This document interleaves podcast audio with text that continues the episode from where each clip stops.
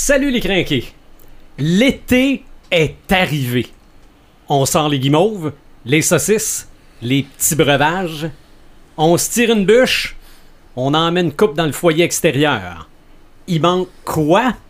Une histoire de clown qui fait du Ouija pour terrifier Paperman. Ah, commande pas un clown. Épisode 77. Histoire de feu de camp. Marc de Paperman Gagnon, Joël Imaginatrix Rivard, Eric Red de Gamer Bourgoin et Sylvain des Animator Bureau. C'est le podcast des craqués.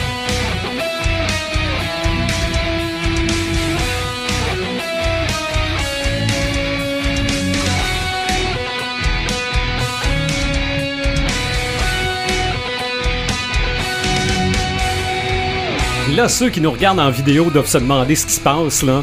Oui, fuck out. Parce qu'on s'est fait une espèce de petit feu de camp dans le studio. Et pour parler justement d'histoire de feu de camp.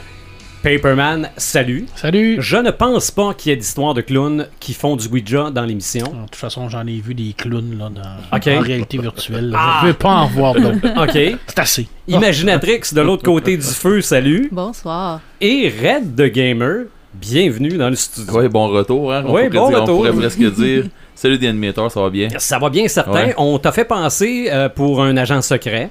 Oui. Il y a de Vous m'avez fait passer. Oui, Hey, je oui. l'ai même pas réécouté, je voulais l'écouter, Oui. ça m'a, j'ai jamais eu le temps. On, on a dit que tu étais parti en mission puis que tu voulais pas qu'on dévoile ton identité. C'est ça, Ça pareil. donne hein? bien parce que c'est effectivement ça. C'est pas mal, c'est pas mal une mission que tu faisais dans le cadre de ton travail. Ouais, c'est ça, c'est ça. Donc aujourd'hui, on prend encore une fois un pan de la culture populaire et on tente de l'expliquer, de montrer toute son étendue. De l'exploser.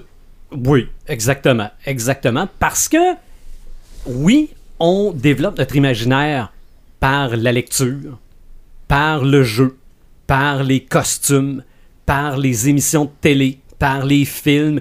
Et On, on a toutes sortes de manières de développer notre imaginaire. Mais des fois, ça prend rien, puis juste quelqu'un qui te conte une histoire. Ouais, mais ça prend l'ambiance. Hein. Là, ça- on, là, on l'a quasiment dans on- on l'a- on l'a Moi, je me quasiment. sens dedans, là. Il, Ouais, ouais, hein. il- il manque des bruits de criquets que j'ai pas eu le temps Ah. de trouver cette semaine. Avec du pas, des vrais criquets, pas des vrais criquets, là, ça me tente pas d'avoir ça dans le sous-sol ici. Là. Si on bouge notre chaise un peu, là. Ouais, peut-être. peut-être. Ça, on Et, est tannant. et peut-être que mon voisin va se mettre à travailler après son véhicule de démolition dans le courant de la soirée. Ça se peut que ça se mette à faire du bruit pendant, Bon. pendant l'émission. Mais c'est vrai que on a donc développé notre imaginaire à se faire conter des histoires par des gens qui ont le tour. Puis de toute façon, juste à parler, juste à penser au, au, au roleplay. Je veux dire, ça prend quelqu'un pour te conter l'histoire puis te, te faire rentrer dedans. Tout à fait. Hein. En avez-vous déjà conté, vous autres, des histoires autour du feu? Ah oui. Ben oui. Oui. Ah oui, puis moi, ça, ça date de très, très longtemps. Là. Mon père a tout le temps raconté des histoires. Euh, mes parents, il y avait un bateau de croisière quand j'étais petite, puis il y avait un spectacle de légende justement dessus. Fait que Mhm. ma mère, elle faisait des recherches, puis on allait à des endroits pour essayer de connaître les histoires. Puis, euh, fait que ça a tout en fait partie de mon enfance. C'est peut-être de là que j'ai développé ça aussi, l'idée de, de, de raconter, puis de, de- d'écrire des histoires. Là, ça me vient sûrement de, de, de là. C'est ça, et, et probablement, là, j'ai pas fait de recherche, là, mais Marc, peut-être que tu euh, que t'en sais plus que, que toutes nous autres ici. Les contes s'étaient racontés avant d'être écrits. Oui, Ben oui. oui. majoritairement, c'est des contes orales qui, qui étaient utilisés à la- il y a fort longtemps. Surtout pour, euh, euh, pour, pour, pour développer l'imaginaire, mais c'était aussi pour trans- euh, transmettre des, des Mhm. connaissances. hein. Oui. Je veux dire, les, les- les contes euh, permettaient à, à ce- ce- aux gens de se transmettre des informations. Puis ça, ça s'est développé comme ça. Mais oui, c'était à l'oral. Majoritairement, les contes et légendes, c'est souvent à l'oral. Bien entendu que ça a été écrit, là, on ne se le cachera pas, là, avec tous les, les, les contes Oui. qu'on connaît. Là. Oui. Mais, Il y, a- euh, il y en a qui n'ont pas été écrits puis qui non. se perdent actuellement. Ouais, exactement. c'est vraiment dommage. Exactement, puis c'est, c'est pour ça, c'est que ces, ces connaissances-là, puis ces, euh, ces histoires-là vont se perdre parce qu'on on, on le transmet pas aux, autres, aux, aux- aux prochaines générations Mhm. en tant que telles. C'est drôle aussi qu'on parle d'histoire autour du feu parce que euh, à une certaine époque, le, le, le v'là 100 ans environ, euh, les histoires se comptaient chez le forgeron. OK. Fait que c'était autour du feu de forge à l'époque. Souvent, les gens se rendaient, se rendaient là chez le forgeron. Euh, ils se rassemblaient, ils se racontaient les, les, les, les potins, les, les, les histoires. Puis il y avait tout le temps des raconteurs qui se tenaient là, puis Ouais. qui racontaient les histoires. Puis euh, c'était vraiment une tradition autour du feu. Puis là, encore là, on le fait autour du feu quand on est en camping Ouais. ou que l'été. Mhm. euh, c'est de quoi qu'on a, qu'on a conservé, c'est le fun. C'est ça. Il y a, il y a- ben, il y a- il y a une ambiance qu'on peut pas nécessairement avoir autrement. Ouais, puis à, à l'époque médiévale, les, euh, les c'était, sou- c'était souvent des bardes. Mm. Des gens qui se Mhm. promenaient de château à château pour chanter. Des aussi. puis souvent, c'était la seule façon d'avoir des informations des autres royaumes. C'était en, en écoutant le barde qui venait chanter ce qu'il ce qu'il avait vécu, ce qu'il avait vu à l'extérieur de, de- de- de- de- du royaume. Puis c'était des personnes qui étaient fort importantes pour, pour la cour. Alors, euh, quand ils arrivaient, là, il- c'était, euh, c'était vraiment des, des, des conteurs qui, qui, qui- qui racontaient une histoire, un récit. Bien, bien entendu que quand on raconte un récit, on va le- le- l'améliorer, on va le, le grossir, mais majoritairement, ça, ça reste que c'est une base de, de- de- de réalité ou de, de- de légende. Mais en arrière de chaque légende, il y a toujours une, une- Mhm. une base de vérité ou quelque chose qui est inexplicable ou inexpliqué. Alors, les bardes, c'était chanté, mais ça reste que c'est de l'oral. Souvent, souvent, il y avait de quoi à retirer de leur histoire aussi. Mm. Ils, ils allaient chercher euh, euh, fais ci ou fais pas ça, là, ou quelque chose comme Mhm. ça. Pendant Ouais, la morale. La morale. La morale. morale. C'est ça, mais il y avait pas tout, c'était pas tout le temps une morale. C'était euh, des, des fois c'était plutôt des avertissements, Ah. des affaires comme ça aussi. Mhm. Ouais. Ou faire peur aux gens. hein. Ou aussi Oui. là. Ou Oui. éloigner des gens d'une place. C'est le- le- les fameux contes qu'on avait quand on était jeunes. Là. Oui. On en comptera tout à l'heure. Oui, absolument. Mais, Oui, ben moi j'ai moi j'ai une légende. euh, un- on va appeler ça un conte folklorique. Mhm. Ouais. Ça j'ai. euh, J'en ai aussi mais plusieurs que mes parents me contaient pour me faire peur, de- pour aller dans la rue tout seul. Qui sont assez, ma foi, avec un- le recul, assez euh, épeurants, je te dirais. Ouais. Là. Tu te Tu dis sais, à pourquoi 4-5 ils ont ans, pensé ça? ben, effectivement, te faire compter ça à 4-5 ans, tu te dis, oh les boys, mais je, contré dans- tout à l'heure. C'est ça, parce qu'il y a aussi tout l'aspect spectacle du conteur aussi. À un moment donné, le conteur, c'est devenu comme le l'entertainer du Oh oui. village Oh aussi, oui. qui avait une explication parfois un peu extraordinaire de choses qu'on n'était pas capable d'expliquer. là. Ouais. OK? Parce que euh, le, on va dans un village, il y a un trou dans le rocher. Il y a une explication à ce trou-là. Là. Yes, puis c'est pas souvent c'est une explication qui va être euh, extraordinaire ou fantastique. Hein? Exactement. Puis on aime ça, écouter ça, parce qu'on est, on n'est pas sûr si c'est pas vrai. Mais parce que souvent, là, c'est une situation bien banale. C'est quelque chose Mhm. qui est bien niaiseux. C'est- c'est- La roche qui est arrivée en éboulis, ça a fait ça de même, puis bon. Mais c'est tout le temps le fun de, de revirer ça à du fantastique, rajouter Ouais. des, des Ouais. trucs là-dedans. En tout cas, moi, c'est quelque chose que j'aime beaucoup parce que justement, je, suis- je suis attiré vraiment beaucoup à, à cet imaginaire-là. Tu sais, j'ai, j'ai l'esprit ouvert à ça. Il y a beaucoup de monde que non, ils l'ont plus d'ouvert, cet esprit-là, puis ils vont un peu se pragmatique. Ces gens-là vont moins embarquer un peu peut-être dans des, euh, dans des histoires sur le bord du feu. Par contre, si tu es capable de les embarquer, Ouais. ils vont Mhm. embarquer sur un Ben méchant oui. temps, eux autres. Ben oui. Parce que les circonstances, l'ambiance est là. C'est ça, c'est ça, c'est ça, c'est ça. tu comptes pas, euh, tu comptes pas ce genre d'histoire-là autour de la machine à café. Là. Non. Non. Malgré que tu pourrais. Là. un, lu- un- un lundi matin, ou non, un mardi matin où que le monde sont un peu Il y plus a un camp réveillés. dans le bois, là, puis là, il y avait... Ouais, c'est Mais- ça. et en plus, au Québec, on a une, euh, une forte tendance folklorique. Oui. Mhm. Puis on a la, la grande chance d'avoir euh, toute notre euh, tout le folklore amérindien également qui Oui, est se mélanger avec nos- notre folklore à nous. Mhm. Et souvent, nos contes sont beaucoup reliés à la religion également. hein. La, Oui. la peur du diable. hein. Oh, ouais. Ça ne Oui. cachera pas que Oui. dans beaucoup de, du folklore québécois, là, Lucifer, puis le diable, Mm. puis il est toujours là. Puis c'est des, des avertissements, hein, comme les Red disait tout à l'heure. là. Ah oui. On avertit, hein, faites pas de pacte avec le diable, sinon vous allez passer votre vie d'un canot. Ah, non, regarde, euh, la chasse-galerie, là, qui en est une très, Uh-huh. une très grande, c'est une des, des, des grandes légendes québécoises. Oui, mais je suis pas convaincu que c'est un des grands films. Hmm, Ben, c'est pas de ça qu'on parle. OK. non, non, mais je veux dire, on l'a adapté Oui, au cinéma. oui, je l'ai vu. OK. Puis. Ils ont-tu adapté ça au cinéma pour vrai? Oui, il y a Ouais, un ben, je qui s'appelle vu. Chasse-Galerie. Oui. ouais. Mais c'est l'histoire de la, La ch- chasse-galerie. d'Honoré Beaugrand, là. Oui, euh, oui, oui. Oui, oui, je la connais. T'as Je manqué la connais bien l'histoire. Ouais, puis, moi, je pense que je vais euh, continuer à le manquer, je pense. OK. Ben, c'est- C'est pas adaptable. Ben, c'est dur non, à adapter non, un non, conte. non, non, ils l'ont bien fait. Ouais. Non, non, ils l'ont bien fait, sauf que ils ont. Je sais pas, ils ont. ça aurait pu être mieux. Ok. Ouais, ça aurait peut-être pu être mieux. Ça peut toujours être mieux. Ok. Mais tu sais, ils ont rajouté du stock, puis il me semble que t'as fait. Non, non, non, non. Gardons ça. euh, Gardons ça comme euh, que- comme on l'entend, comme on l'a entendu euh, chanter ou comme on l'a entendu se faire raconter, tout ça. Il me semble que je sais pas là, j'aime bien moi entendre la bottine souriante qui me la raconte de chasse galerie ou Mhm. euh, je suis pas un fan de Claude Dubois, mais pas de maudite seconde. là. Mais la chasse galerie, Il je l'a. trouve, qu'il l'a. Euh, ça, ça tourne là, quand je pense à lui, euh, c'est sa tourne que, que je ressors, c'est tout le temps ça. là. OK. Moi, la première image, puis comme j'ai été occupé pas mal cette semaine, c'est peut-être la seule image qui m'est venue en tête d'histoire de feu de camp, c'est la légende de Jason. Ah. OK, la légende de Jason racontée autour d'un feu Ouais. par les moniteurs de camp, ben par le chef moniteur aux autres. C'est dans, mon- les- c'est- c'est dans les- C'est- le, deuxième film. Hein. Oui, c'est dans le 2 parce que dans le premier, Jason. C'est pas Jason le tueur. Non, c'est pas Jason, mais ça. il est là à la fin, c'est le punch final. Ouais. Mais il est juste censé être là comme punch, OK? Ouais. Donc, on l'a pas son histoire vraiment, à part le ça. fait qu'il s'est noyé dans. Puis que sa mère a capoté, puis que sa mère a ça. fait. euh, C'est ça. Mais là, comme dans le deuxième, c'est rendu un vrai personnage, là, on doit l'expliquer. c'est Ce ça. qui fait que le moniteur de camp raconte l'histoire, la légende de Jason, parce que personne est sûr que c'est vrai avant le restant du film. là. Et c'est vraiment une histoire de feu de camp. Là. Ouais. La façon qu'il la raconte, la façon qu'il explique qu'il a vu sa mère se faire trancher la tête, puis qu'il aurait même gardé la tête de sa mère.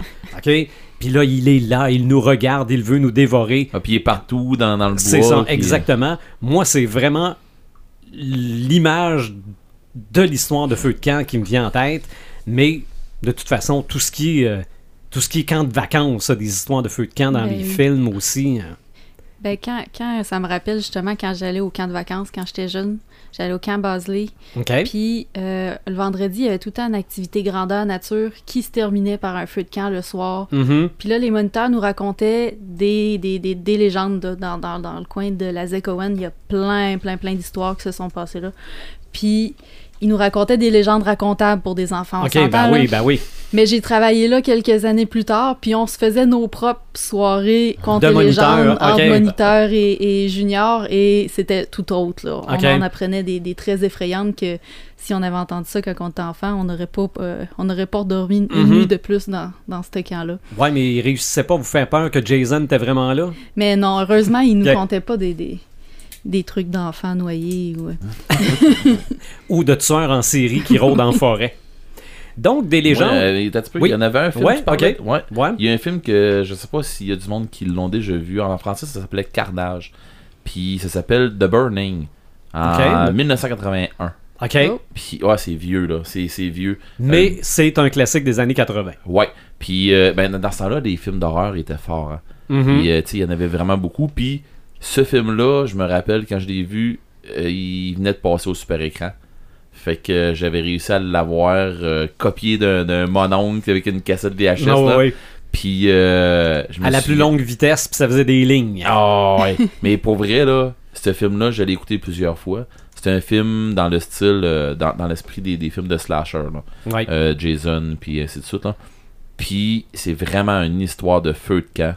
Puis euh, dans le fond, il y a un monsieur qui se fait brûler. C'est euh, la- la- le, le- le bonhomme qui s'occupe euh, de la gérance du, du camp, puis tout ça. Puis lui, à euh, il, il, il est arrivé un truc, puis bon, il, br- il brûle, puis il se fait garocher dans, il se garoche dans le lac pour se faire éteindre, sauf qu'ils l'ont perdu dans le bois. OK, ouais, ben oui.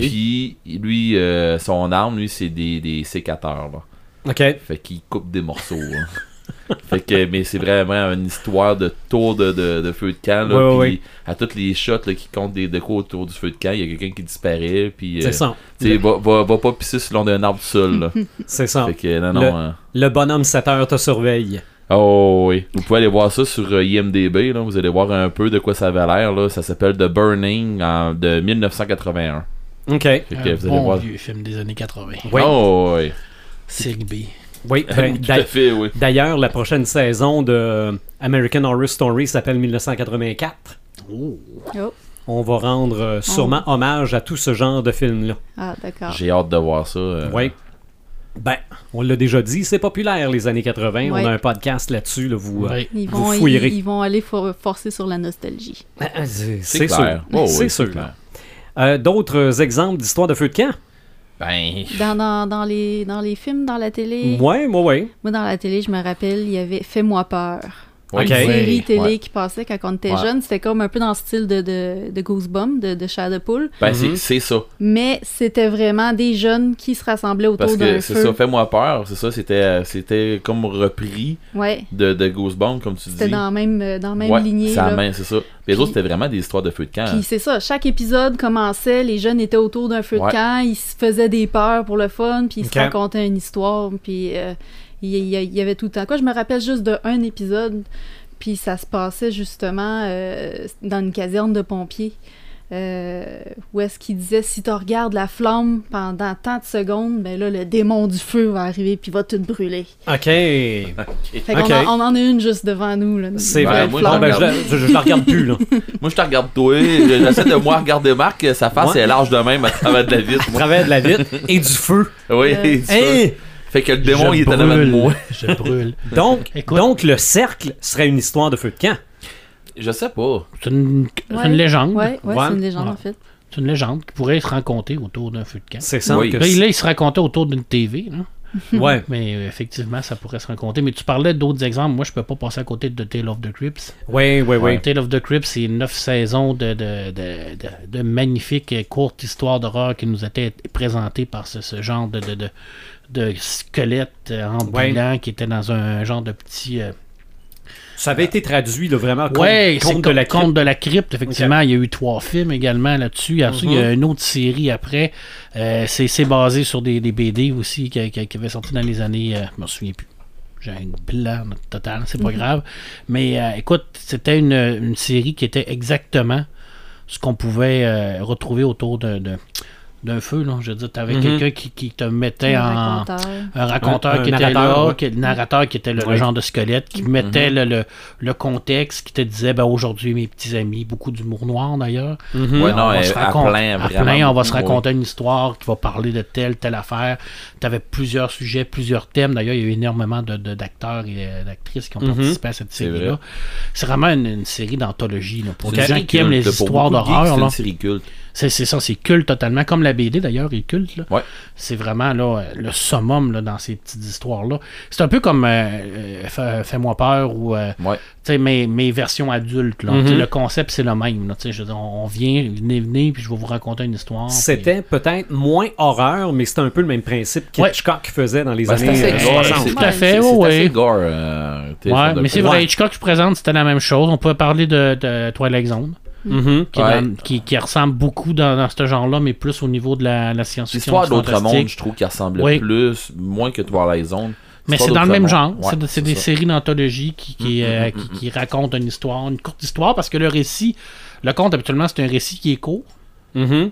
Avec un punch assez inattendu. Exactement. Quelquefois, il peut être très long, là, mais c'est- plutôt rare, là, les, les, les contes qui sont longs. là. Mais habituellement, c'est c'est quand même assez court, euh, tant à l'oral qu'à l'écrit. Parce que euh, tu peux pas non plus parler pendant deux heures de temps. là. Non, non, non, non. faut que tu gardes l'intérêt de, de- de- de ton public. Là. Mhm. Puis comme tu dis, il faut que ça soit punché. hein. Il faut que euh, vraiment la finale de- de- d'un conte, c'est toujours, ça va toujours se terminer sur un- un- une montée où ce que on, on, a, on, a, on a pratiquement jamais de fin dans un conte parce que c'est- toujours une porte qui est ouverte. Mhm. T'sais, on sait jamais la finalité de l'histoire en tant que telle. Qu'est-ce qui s'est passé plus tard, qu'est-ce qui va se passer. Ben, on le sait pas.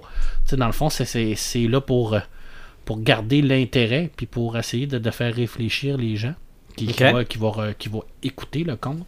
Parce que quand, quand tu euh, quand euh, je prends la chasse-galerie par exemple, quand ça se termine, tu sais, je veux dire, on le sait comment ça se termine, mais il n'y a pas de finalité à l'histoire. là. Je veux dire, c'est. C'est c'est long l'éternité d'un canot. Là. Je veux dire, c'est quoi qui se passe après? là? Y a une façon? Ouais. Tu sais, il- on le sait pas, puis on le saura pas parce que c'est ça un conte. C'est qu'il n'y a pas de. Mhm. Mais je pense que ça n'en prend Mais non, pas, pas non. nécessairement une Ben, fin. c'est exact, il faut pas qu'il y ait de fin, il faut pas qu'il y ait de, de, de continuité. Tu sais, on peut pas avoir la chasse-galerie 2. Là. Non. Ça serait pas, mauvais. Là, je veux dire, ça- S'il vous On plaît, s'entend dessus, là. Puis ce qui- ce qui est important, en tout cas, ce que je crois qui est important quand tu fais un. Mettons, tu vas faire un exposé oral en avant du monde, tu vas raconter Ouais. une histoire, quelque chose comme ça, ça te prend un début, ça te prend une histoire, ça te prend une fin, une Mhm. conclusion, puis il faut Ouais. que tu finisses ça là. d'une histoire de feu de camp, ce qui est important, c'est de, de pouvoir mettre dans la tête au monde ça pourrait vous arriver là. Mm, C'est ouais. ça. Maintenant. Le point de suspension. C'est ça. On n'est pas certain, mais ça se Mhm. pourrait que si tu vas là, il se passe quelque chose. C'est ça. Il paraît qu'il Ouais. rôde encore dans le Ouais. coin. Ouais. tu sais, Euh, il paraît que cette roche-là, là, Mhm. tu sais, là, si tu vas la voir à minuit, là, un tel soir, là, il va se passer quelque ça. chose. Tu sais, il y a des Il paraît que si tu dis ça. Candyman trois fois dans le miroir, il va apparaître, tu sais. L'as-tu essayé? Non, jamais je vais faire ça. Es-tu malade? Pourquoi on ferait ça? Jamais, Moi, jamais. C'est la même que affaire de Bloody Mary. fois que ça marche. Jamais je ferais ça. Justement. On se dit tout. Jamais. On se dit tout. Ben, voyons donc. Non, non, ça Voir pas, si hein. ça marche. On le ferait jamais. Mais on le fait pas. C'est le tout, fait des, des, des, des, des trucs qui, qui nous viennent de, de- d'histoire. Tu sais, je veux dire, oui, Oui. là, on parle de, de, de Candyman, par exemple, qui est un film. À Ou de Betelgeuse? ou de Betelgeuse, mais à l'intérieur du film, c'est quoi? C'est une légende, c'est un conte qui est raconté. Mhm. tu sais, C'est le, le conte de Candyman qui est raconté aux enfants. Je dis, ben, on a ça, tu sais, je dis, puis nos, nos, nos grands-pères puis nos grands-mères, en tout cas, moi, ma grand-mère me contait plusieurs histoires comme ça, qui me disait, laisse pas ton garde-robe ouvert le soir parce que c'est une porte pour les démons. Euh, écoute, T'es c'est- cool, ta grand-mère? C'est elle qui a, qui a donné l'idée à tes parents de te raconter l'histoire de pas aller dans la rue. tu veux-tu que je te compte, ce compte-là? Ah, va donc! Pas aller dans la rue? Hey, écoute, Ah c'est oui. pas des farces, là. Là, nos- mes parents, c'est pas rien, pas rien que mes parents, là, nous racontaient qu'il y avait une, euh, des, des sœurs, des bonnes sœurs, qui étaient habillées en blanc, qui se promenaient dans les rues le soir avec des vannes pour kidnapper les enfants. Hey, Ok. j'ai Wow. entendu, moi, et tout. Tu l'as entendu, hein? Ah, ben ça veut dire que c'est peut-être vrai. Non, non, non, non. Je Puis il nous sérieux. disait que si tu sors le soir, après, je me souviens plus que c'était- c'était 8 ou 9 heures, t'avais une chance de te faire kidnapper par les bonnes sœurs. là. C'est- Écoute, des bonnes sœurs, là. Mais là, c'était oui. quoi, là? C'était la peur de la religion? C'était c'était Non, quoi qui le faisait non, c'est parce que pas ça, c'est parce Ben, que c'est c'est- pas pour montrer que C'est dommage, je la connaissais pas cette histoire-là, C'est je pas- l'aurais racontée à mes enfants. pour te foutre la chienne que Ah ça oui. peut être n'importe qui. Exact. Ah, Ils vont venir te ramasser pareil. ouais, C'est C'est ça, ça. c'est pas parce qu'ils ont l'air gentils Ok. qu'ils le feront pas. Ouais. Mais tu sais, ça a, ça a une. Ça a des conséquences, ça. hein, parce Ben que, tu sais, quand t'es jeune, puis là, tu joues le soir, puis tu vois une vanne. tu sacs ton camp. Pour vrai, Ben. pour vrai, là, nous Ah autres, sérieux, quand j'étais jeune, là, tu sais, tu, tu racontes ça, puis quand j'étais jeune, à un moment donné, tu sais, nos parents se ramassaient souvent, euh, on, était tous dans la même rue. Puis nos parents se ramassaient souvent à aller faire un feu de camp chez un des voisins. Puis nous Mhm. autres, les jeunes, bon, on jouait d'un- d'une maison à l'autre, tu sais, des arts, puis tout ça. Puis quand ils passaient, il y avait des headsets, puis des affaires comme ça. Hey, on disparaissait bord en bord des headsets, c'était pas trop long. Puis il arrivait de quoi, là? Puis notre trip, là, c'était de se camoufler, de se cacher pour pouvoir... euh, OK, on vient de voir un truck passer, là, puis Ok. il vient de passer tranquillement plus que les autres, là. là. Hey, là, on se planquait dans le fond des headsets. En tout cas, Je pense que la madame est habillée en blanc. Aïe. Mais sérieusement, il raconte ça, là, puis mes parents, puis ses parents, ça se connaît pas, là. Non, absolument pas, là. Mais... Non, Mais écoute. euh, le pire, faudrait fouiller, là, mais il y a peut-être une base historique là-dessus. Peut-être. Peut-être. peut-être qu'il y a vraiment quelqu'un dans une vanne qui kidnappait des enfants. Ah, peut-être. Je peux pas croire. Peut-être. On remarque que ça se fait, là. il- on l'a dit, mais- Et il est peut-être encore là en 2019. Tu vois, regarde, tantôt, quand je vais partir, Tu vas commencer à checker les vannes. filer mal. Veux-tu être à reporter? Je l'ai J'ai ma lampe de poche. Je l'ai fait revenir avec ma planche de Ouija en disant son nom trois fois.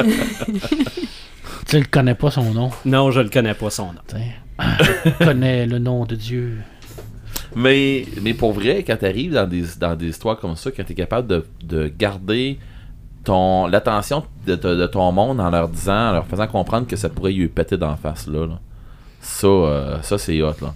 Parce que tu sais, euh, moi je l'ai fait pendant, un- pendant un grandeur nature. Mhm. Puis euh, j'ai raconté une histoire.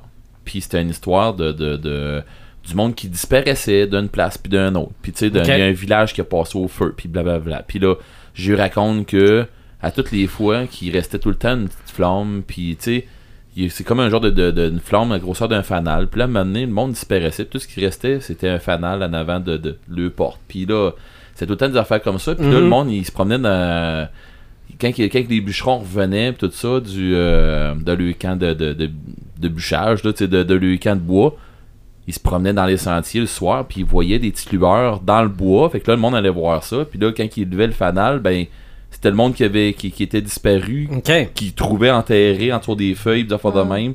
Fait que la- la- le fanal, c'était où deux faces, tout ça. En tout cas, là, on a parti de même.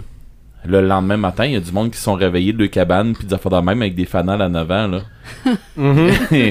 Là, tu fais, à ta peur, là. euh, Non, non, non, ça se peut pas. c'est ça, ça se peut Non, pas. Puis là, ben, le monde, là, il était sur le qui-vive parce qu'il se disait, à ta peu, l'organisation va-tu me faire disparaître pendant la journée, là? tu sais, c'est- c'est- c'est-tu moi le prochain, là? Puis, sais, je n'avais, je n'avais mis, là, à plein, là. Je Il y a- il y avait comme un genre de concours, euh, à Kraken, on faisait, euh, on appelle ça, euh, passe-moi le crachoir. C'est une soirée du, cra- du crachoir. Mhm. Puis, t'as du monde qui c'est des compteurs, pis tout. Puis là, ben, le monde m'avait demandé une, une histoire. Puis là, ben, moi, j'étais viré ça en histoire d'horreur, ça n'a pas trop été Ben oui.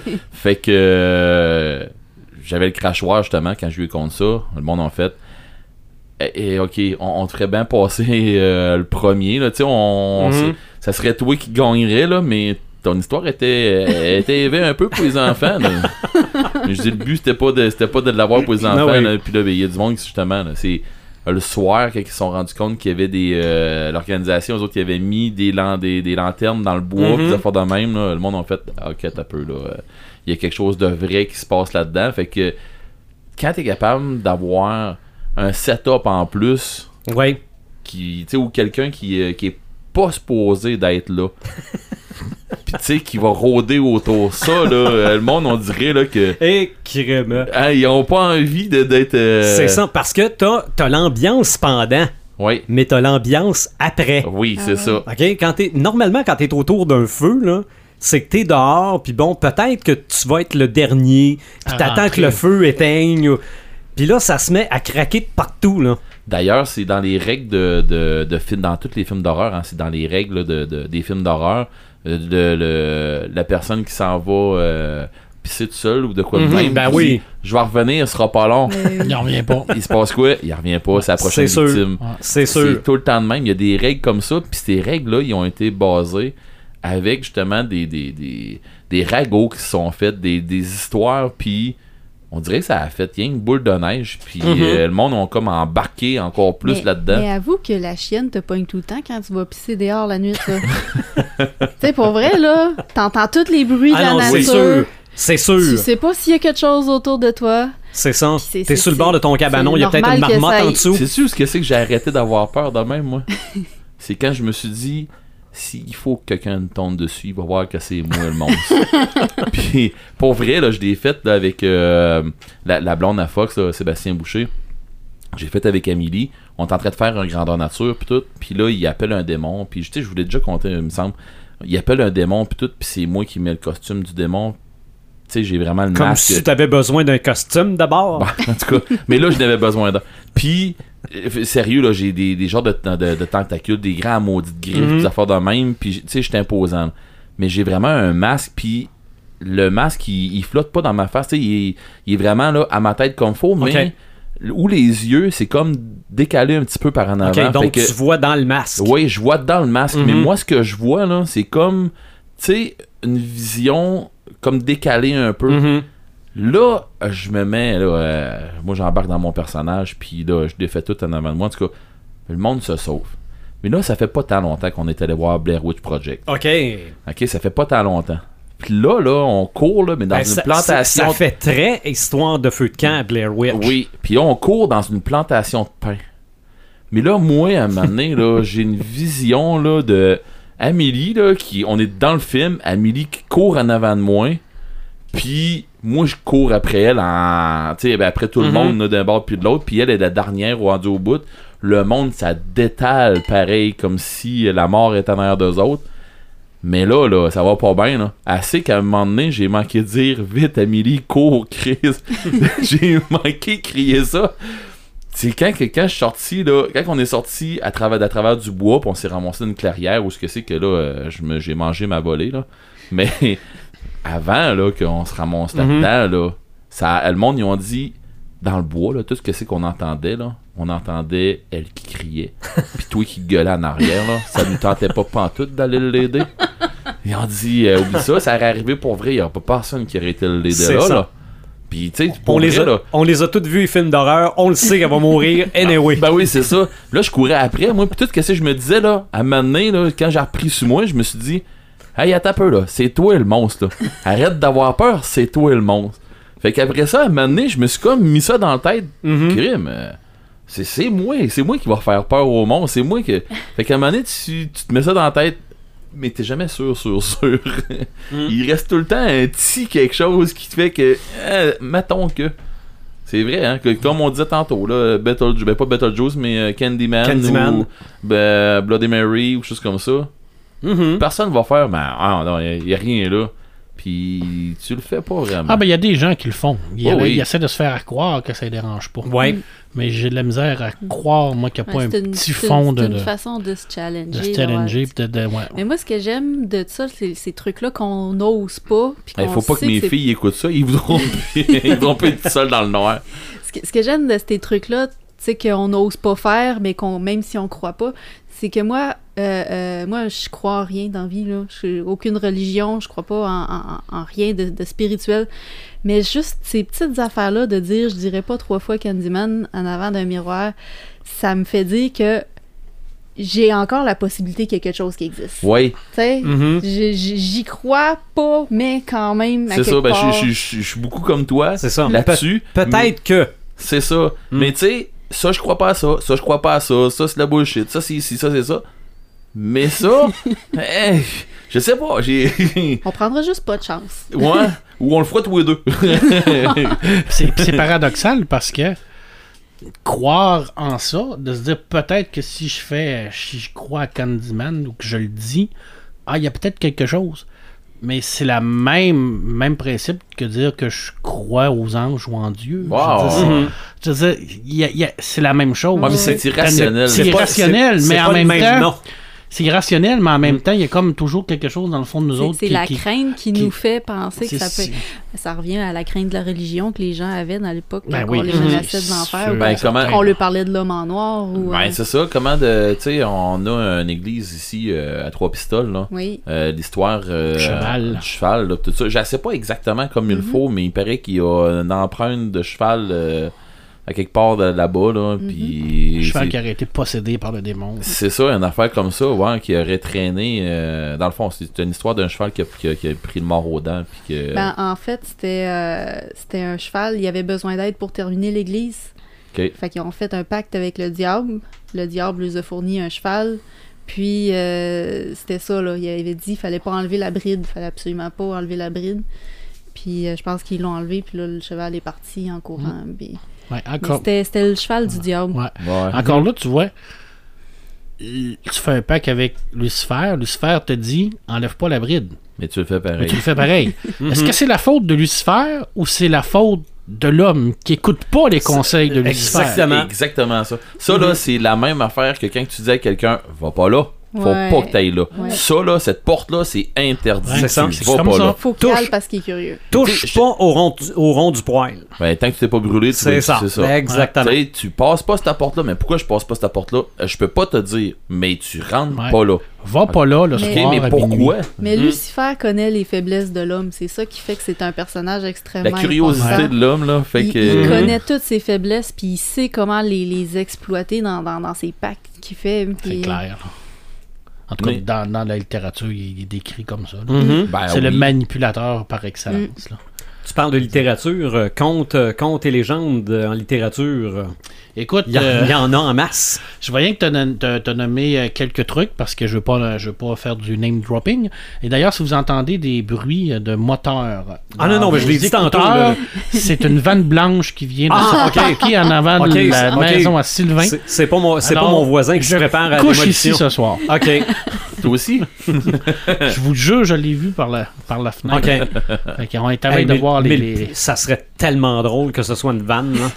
Je suis pas sûr, je trouve Ah, ça. ah, moi, je, je m'écraserais par terre. Euh, Écoute, euh, Parce y que moi, je suis déjà chez nous. Ouais, toi, ok, toi, Moi, oui. il faut que je sorte tantôt dans la noirceur Mm. Pour prendre la voiture pour retourner dans la noirceur du parc Ouais. quartier. Oui. Exactement. Faut que tu fasses attention. Regarde tout autour de toi en débarrant la voiture. J'essaierai de te défendre. Ah, Avant que je me mette à courir demi-tour. En criant Cours, tabarouette! Cours, cours! Écoute, je voyais que tu as parlé d'une collection qui, s'appelle Contes, légendes et récits du Québec et d'ailleurs. C'est édité aux éditions Trois Pistoles. Et puis, euh, écoute, c'est une collection qui, à la base, a été euh, créée par Victor Lévy-Beaulieu, qui est probablement un de nos plus grands raconteurs qu'on a dans le Mhm. Bas-Saint-Laurent. Euh, le monde le connaît pour son immense talent littéraire, qu'on aime son style ou non, c'est son, son talent est indéniable. Euh, créateur également de, de plusieurs téléromans, on ne se le cachera pas. Téléromans comme l'héritage, qui- Mhm. qui, parle d'ailleurs de, de, de nos euh, travers québécois à l'intérieur de ça. Puis il y a beaucoup, Ouais. de, il y a beaucoup de folklore aussi dans ces, ces téléromans. Et lui, il a parti de cette collection-là. Puis là, à l'intérieur de cette collection-là, ben, on a toutes des contes et légendes. Contes et légendes du Bas-du-Fleuve, contes et légendes de la Naudière, des îles de la Madeleine, Charlevoix, de la Montérégie. Alors, on a vraiment des petits On a recueils. Rivière-du-Loup aussi. Hein. Oui, oui, contes et légendes de, de. Rivière-du-Loup, contes et légendes du Bas-Saint-Laurent, de la côte du Sud. Alors là, on a vraiment des auteurs qui sont allés chercher, euh, qui ont fait le tour des régions pour aller chercher les contes et légendes. Ils se sont fait compter des contes et légendes. Mhm. Et euh, comme souvent, euh, qui s'était fait aller, dans, dans- dans le passé, ben, ces gens-là, c'est des genres de scribes. Alors on se fait compter cette légende-là, puis on va l'écrire pour, pour la garder vivante. Pour garder ce- cette légende-là vivante. C'est une très très belle collection qui est encore disponible. C'est pas très dispendieux. Euh, les deux premiers volumes, c'est les contes et récits du bas du fleuve, le vol- volume, volume 1, volume 2, qui est comme séparé en deux volumes. Le premier volume, c'est les temps anciens. Puis le deuxième, c'est plus contemporain, qui a été écrit par Victor Lévy-Beaulieu. À l'intérieur de ça, on a plusieurs contes et légendes de, de- du Bas-Saint-Laurent. Mais tu parles de Trois Pistoles avec cette collection-là. Euh, Trois Pistoles, à moins de me tromper, encore le Festival des Grandes Gueules. Tout à fait. Puis c'est Ouais, un ouais, des plus grands festivals de, de, de- de conteurs qu'on a au Québec. Euh, beaucoup de grands conteurs sont venus ici. Pas rien que des conteurs du Québec. là. Il y a des conteurs de l'extérieur. il y a déjà été Comment? Non, ça, moi, je suis jamais allé. Ça, Moi, ça je suis jamais allé- donné. Moi, je suis allé voir les installations, euh, conférences de presse, mais il y a de cela de nombreuses Ouais. années. Et Kim Yaroshevskaya devait y être. Elle, elle a participé Ah au, oui. euh, au, euh, au festival, mais elle devait être là pour la conférence de presse. J'étais redevenu un petit gars de 5 ans, sauf qu'elle Ouais. n'était pas là. Parce que Kim Yaroshevskaya, c'est fanfreluche. Puis ça aussi, c'était Une grande conteuse. c'était c'était du conte. C'était une grande très, conteuse. très farfelu là, quand tu regardes ça, Ouais, un mais- coup ouais, adulte, là, mais euh, c'était Oui. c'était- c'était du conte. Mais quand, en tout cas, moi j'ai encore euh, l'histoire, quelqu'un qui a, a va raconter l'histoire de Barbe Bleue. Là. Euh, moi, ça m'a resté marqué, cette histoire-là. Moi, je pense que c'était le roi qui mangeait du chocolat puis explosait. Ah, aussi, hein, mais euh, Barbe Bleue, moi là. euh, OK. Je sais pas, je c'est ça- c'est violent, c'est tout, là. C'est Pour le ça qu'il temps, là. même. C'était un savant mélange de tout ça. ça, ça démontre qu'il y a quand même du compteur encore aujourd'hui. Ouais. Bon, évidemment, on, Ouais, on ouais. connaît, Ben, vois, on, connaît moi- on connaît Fred Pellerin. Ben, il y en a c'est- plein c'est d'autres. ce que je m'en allais dire. Ouais. Tu vois, moi, j'aimerais ça prendre, avoir un feu de camp avec Fred Pedrin puis Patrick Sénécal Oh boy. Ouais. dans le même feu de camp. OK. Hey, D'ailleurs, j'ai une euh, anecdote. On, histoire, on va trouver gars. que la vanne blanche est moins peurante tout d'un Mais, coup. mais pour vrai, ils peuvent-tu faire de quoi ensemble, ces deux-là? Clairement. Ça serait génial. Hey, ça serait mon gars. là. Je, te- je te raconte une histoire, de euh, une anecdote de Patrick Sénégal qui est un genre de, de, de, de façon de voir pour te montrer à quel point qui est un peu. euh, Il me un semble peu que j'y pense, puis ça serait pas cool. J'aurais Quand- pas de belle soirée. Quand je l'ai, rencontré, euh, je l'ai fait venir pour mon école euh, secondaire. Puis euh, il nous expliquait comment il euh, schématisait ses histoires, comment il réfléchissait à tout ça. Puis il nous disait que, je vais vous donner un exemple. Il dit Moi, il dit, je suis allé dans une, terrasse, une belle terrasse là, sur le toit là, avec euh, ma conjointe. Puis on allait boire des, cocktails, puis c'était chic, là, puis tout ça. Puis il dit là, il y a des mondes chic qui étaient tout bien habillés. Puis il dit, moi, la seule chose que je voyais, c'était des avions qui arrivaient sur le toit, puis qui tiraient. Puis le monde explosait, puis OK! J'ai dit, tu sais, tu le vois là. Ben, c'est- c'est- c'est- Donc, à quoi il est en train de penser présentement? je sais pas. Je sais pas, mais Ben, oui, ça serait, ça serait intéressant de. tu de- ris de- de ça, tu ris de ça, mais oui, euh, essayez-le à un moment donné. Mhm. Tu sais, j'ai j'ai pas. Ben, moi, j'ai j'ai pas le choix parce que. Ben, pas que j'ai pas le choix. J'étais un peu comme Marc. Euh, on est des maîtres de, de, de jeu. Fait que. Tu sais, on est des storytellers ou maîtres de jeu. On, n'a pas, on, on pense tout le temps comment est-ce qu'on on ferait une game avec ça? Oui, tout le temps. Puis Ouais. tout le temps, je sais pas pourquoi. En tout cas, moi, je suis comme ça, puis je sais que Marc est comme ça aussi. Je sais pas si mon cerveau arrête jamais. Puis là-dedans, ben c'est, je sais pas, c'est une maladie ou. C'est la euh, récupération de tous les événements aussi. Mm. Tu vas voir Mhm. quelque chose de bizarre, tu te dis, ah, ça, je pourrais mettre ça dans une game. C'est ça. Ça, je pourrais faire une histoire avec ça. Et, Puis, c'est ça. quelquefois, ça, ça part comme ça. Une campagne Mhm. va partir comme ça. Fait Une là, tu histoire vas, va c'est ça, partir tu vas comme partir ça. en affaire, mais Ouais. c'est parce que là, tu vas arriver comme Patrick Sénécal. Ouais. Bon, ben, euh, il arrive de quoi là? Puis Ah. euh, il, il est- arrivé de quoi? euh, dans la cuisine, il y a- une patente qui est arrivée, puis le monde, il y en a un qui sort de là en train de, en train de tuer le, cu- le, le cook, puis là, euh, tu sais, ça vire à, en tout cas. Fait Ah oui, que, non, ça. non, c'est ça. là. Exactement. C'est une belle collection. Je- J'y vais avec deux livres qui sont pas nécessairement au niveau des contes et légendes, mais qui parlent de créatures fantastiques. Ah oui. Les créatures fantastiques sont souvent reliées aux contes et Ben légendes. oui, ben oui. Écoute, c'est les créatures fantastiques du Québec de Brian Béraud. Ah Il y a deux tomes. incontournable. C'est un incontournable parce que là, on va vraiment aller chercher tous les, les- les créatures fantastiques qu'on a ici. Et puis, on va essayer vraiment de développer autour de ça avec des illustrations très, très, très, très bien faites. Honnête, là, c'est vraiment, là, si vous aimez le, le- le fantastique, si vous aimez tout ce côté-là, les côtés de légende, là, Mm. euh, ces deux magnifiques volumes sont encore disponibles. D'ailleurs, ils vont les ressortir, je pense, d'une nouvelle édition. Puis dans, dans le deuxième tome, euh, on, on va plus du côté des légendes, je pense, Ouais. que des créatures. Il y a même un dossier sur les lieux hantés. Oui, OK. oui, oui, oui. Euh, D'ailleurs, on en a un, lui hanté pas loin d'ici. ben oui. On en a plusieurs. Ben, tu, là, tu, tu connais le même que moi, là. Eh ben, on part de trois pistoles? Ouais. Ben oui, ben euh, Sylvain est justement en train de boire la, la, la fameuse La maison, maison hantée de la microbrasserie à trois C'est ça. pistoles. Ouais. Voilà. Je suis Puis, possédé par la euh, maison on hantée. L'avez-vous déjà vu? Non. Il y a du monde qui ont été faire des recherches là-dessus, cette place Ok. Oui. Puis euh, beaucoup de monde qui sont sortis de là, puis du monde qui font pas des recherches, là. Puis du monde qui sont partis de là, puis qui ont dit euh, Moi, je ne retourne plus là. Mais pourquoi Bah, ça? ça, c'est une histoire de, de feu, Ouais. une histoire de feu de camp, ça. On, on- on raconte qu'il y aurait eu un meurtre dans ces lieux-là, puis qu'il y aurait C'était un, c'était enterré... un bar, ça avait une taverne. Ouais, c'était une taverne pour les ça. navigateurs, en Ouais. fait. Puis on raconte qu'il y a un homme qui aurait été, euh, qui aurait été enterré là. Puis euh, il aurait été tué, puis il l'aurait caché dans la cave, en fait. Fait que ça serait probablement hanté à cause de ça. Mais, Une histoire de, de, de cartes mais qui a tu sais, mal c'est- faux, faut aller le voir. euh, c'est c'est pas très loin de la 132, euh, avant d'arriver à, à Tauben. Tu la vois pistoles. quand tu quand es de Rivière-du-Loup, tu t'en vas vers Trois-Pistoles, tu la vois pas. Ouais, c'est Faut ça. vraiment que tu te revires d'abord. Fait que dans le fond, quand Quand tu, quand tu fais le Quand contraire, tu tu la arrives vois. au bout de la 20, à Ouais. trois pistoles, au lieu de, euh, au lieu de tourner vers trois pistoles, tu tournes, tu retournes vers Rivière-du-Loup, puis là, tu, tu devrais la voir. Tu Ok. regardes en direction du fleuve, tu devrais Ok, la ça. voir. C'est un, c'est un beau lieu à, à visiter, puis c'est c'est pas surprenant que... Ils arrêtent. non, Mais c'est- c'est T'as pas... un lieu T'as de le goût d'y aller, villégiature. Non, non, sérieusement, euh, euh, ben moi, j'étais allée en plein jour, Tu montes ta premièrement, tente là, à côté, là, tu tripes. On s'entend. puis, puis tu sais, c'est... Non, non, mais on devrait y aller le soir les- avec des lampes frontales. Mais c'est ça qu'ils ont fait. OK. Quand tu vois les ruines Euh. puis les colonnes de pierre, c'est pas surprenant que ça a inspiré des légendes. OK. C'est- c'est- c'est- Moi, mais. C'est une vieille taverne en pierre. Ouais, c'est tout. On voit juste, dans le fond, la structure euh, des Ben, murs. euh, je pense on qu'elle voit est comme sur la les- bouteille de bière. Ouais. Peut-tu? C'est exactement ça. On, on voit, dans le fond, les, les- les- les contours des fenêtres et des portes, puis il reste la cheminée aussi. Bon. Ouais, c'est ça. hein. On vient d'imprimer Ouais. cette image-là dans la tête de Marc. Il ne dort pas cette nuit. J'y vais pas, ça c'est sûr. Puis, Jamais. euh, Ils disent pas, mais il y a un panel à côté. je vais, je, vais, Blanc. je vais vous en reparler un peu plus en détail tantôt dans, dans mes Sam allumes. Je le garde pour ces Mhm. Sam allumes. Ah, ok, ça. ok. Fait que, Non, mais tu vois, ça, c'est une affaire- c'est le genre de choses que moi, j'arrive pas à comprendre. Ben, je le comprends, puis en même temps, c'est paradoxal parce que je le lis. Tu sais, je veux dire, j'arrive, jamais je ferais ça.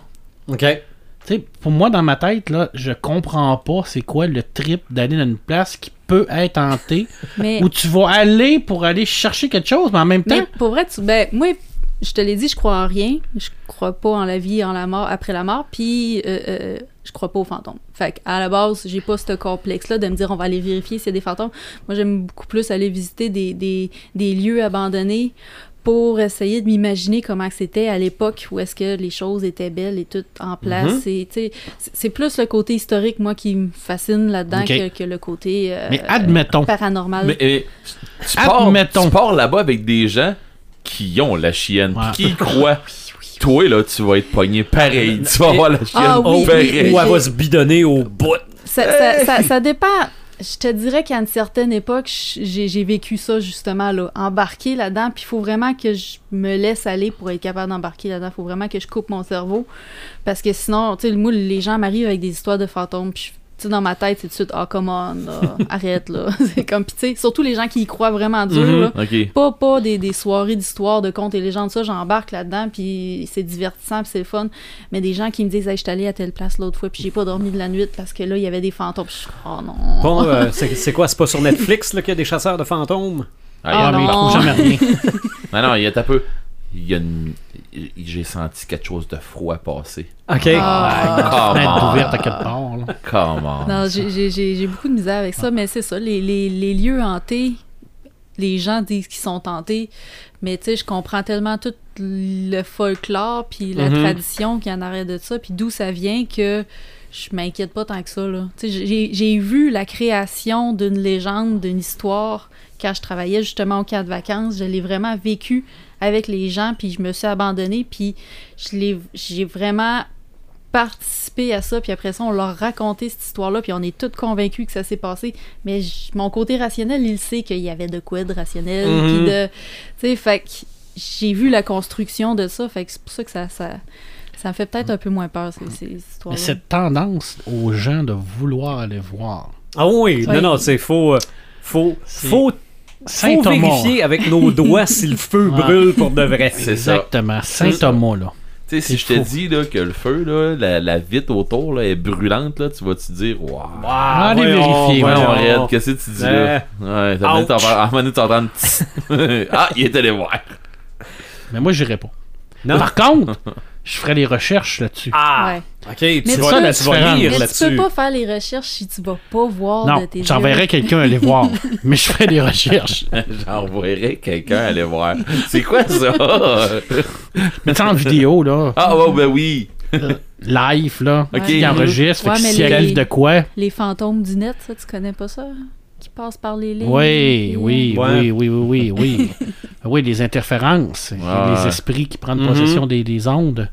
Ouais, des fois, il y a des, il y a des affaires bizarres qui arrivent sur les ondes. Ça, c'est d'autres affaires. Ouais. Qui est inexplicable. Comment t'expliques l'inexplicable si tu crois en rien?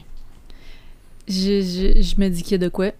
Exemple, Puis je On l'a pas trouvé. C'est ça, je suis pas obligée de tout savoir. Il y a plein de trucs que depuis longtemps, ils savaient pas, puis que maintenant on sait, puis on disait, hey, ça, il était donc ben niaiseux de penser telle affaire. Fait que je me dis, on peut pas être rendu au bout de la ligne non plus. J'imagine qu'on doit pas tout savoir. Là. Fait- Mhm. Et il y a- il y a- C'est drôle parce que, non, on se parle depuis tantôt. là. Il y a personne qui a sorti deux frères qui ont fait un paquet d'histoires. Les frères Grimm? ah oui. Mhm. Mhm. Puis on n'a pas parlé d'eux autres. Puis pour vrai, là, ils en ont-tu sorti, eux autres, Ah ouais. des histoires de ce Mm. style-là? C'est ça. Là, on a des versions plus épurées maintenant, Ouais, peut-être, mais à la tout base. été adaptés, puis euh, c'est quand même Des- bien adapté. Des histoires des Grimm, là. c'est des pas, classiques, C'est pas pour enfants, là. Mm. C'est pas des C'est des histoires. merveilleux contes. Ah ouais? Ben, on est proche. On est proche de la vanne. Ah Ah non, c'est ouais, c'est la sérieux, méchante là. sorcière. euh, Je termine avec un bijou. Là, là, Oui. par, par contre, vous n'allez pas être capable de le trouver. là. Ah. C'est épuisé, il n'y en a plus. Mais si vous avez ça dans votre garde-robe, gardez-les. Euh, c'est un petit livre qui a été fait par Jacques Lamontagne. Jacques Lamontagne, qui est un BDiste extraordinaire, qui, qui- qui nous a donné par euh, les druides, par exemple. Et il a sorti dans les années euh, 2000 qui s'appelle Les Contes d'Outre-Tombe. Oh. Alors, c'est un petit livre Oui. qui ressemble beaucoup à Tale of the Crypts. wow. Et à l'intérieur de ça, ben, t'as un paquet de petites histoires. À l'intérieur de ça, il y a ça. beaucoup de folklore québécois. C'est une pure merveille pour les gens qui aiment les contes et légendes. Il y a des petits bijoux à l'intérieur de cette, euh, de cette BD-là. Mais malheureusement, c'est plus trouvable nulle part. C'est out of print. C'est out of print, mais si vous voulez l'emprunter, ben, on en a des copies à la bibliothèque. Fait quand on fouille les bouquineries, on. Si vous trouvez ça, oui, dans une bouquinerie, là, dans un livre usagé, vous tombez là-dessus, là, 400 coups, vous achetez ça. Partez avec. ouais. Parce que d'un, c'est Jacques Lamontagne. là, C'est un des premiers travaux de Jacques Lamontagne. C'est un de ses premiers scénarios également parce qu'il fait le dessin de scénario. Et euh, écoute, Lamontagne, là, c'est quelqu'un qui, qui est extrêmement euh, Mhm. important au niveau de la BD. Puis c'est vraiment, il y a des bijoux à l'intérieur de ça. là. Ça parle de la Deuxième Guerre mondiale, ça parle du Québec, ça parle d'un peu partout. Il va vraiment n'importe où. sorti? Je, je dirais des 2000, je, je vérifierai tantôt, Parce je que j'ai déjà, eu ça dans mes mains. Ça se pourrait. Ça se pourrait que tu aies déjà eu ça dans les mains. Parce qu'il y en a quand même vendu euh, un bon paquet. là. Maintenant, là, c'est. c'est- Puis c'est vraiment là. Moi j'adore ça parce que euh, c'est. Il y, a- il y a plusieurs niveaux de lecture à l'intérieur de ça. Il y a de- de- vraiment des, des contes qui sont plus adultes. euh, puis euh, qui vont vraiment parler d'un contexte plus euh, sérieux, exemple pendant la Deuxième Guerre mondiale. Mais tu vas avoir l'histoire qui est quand même racontable pour une catégorie plus jeune. Fait que très très beau travail de Jean Montagne là-dessus.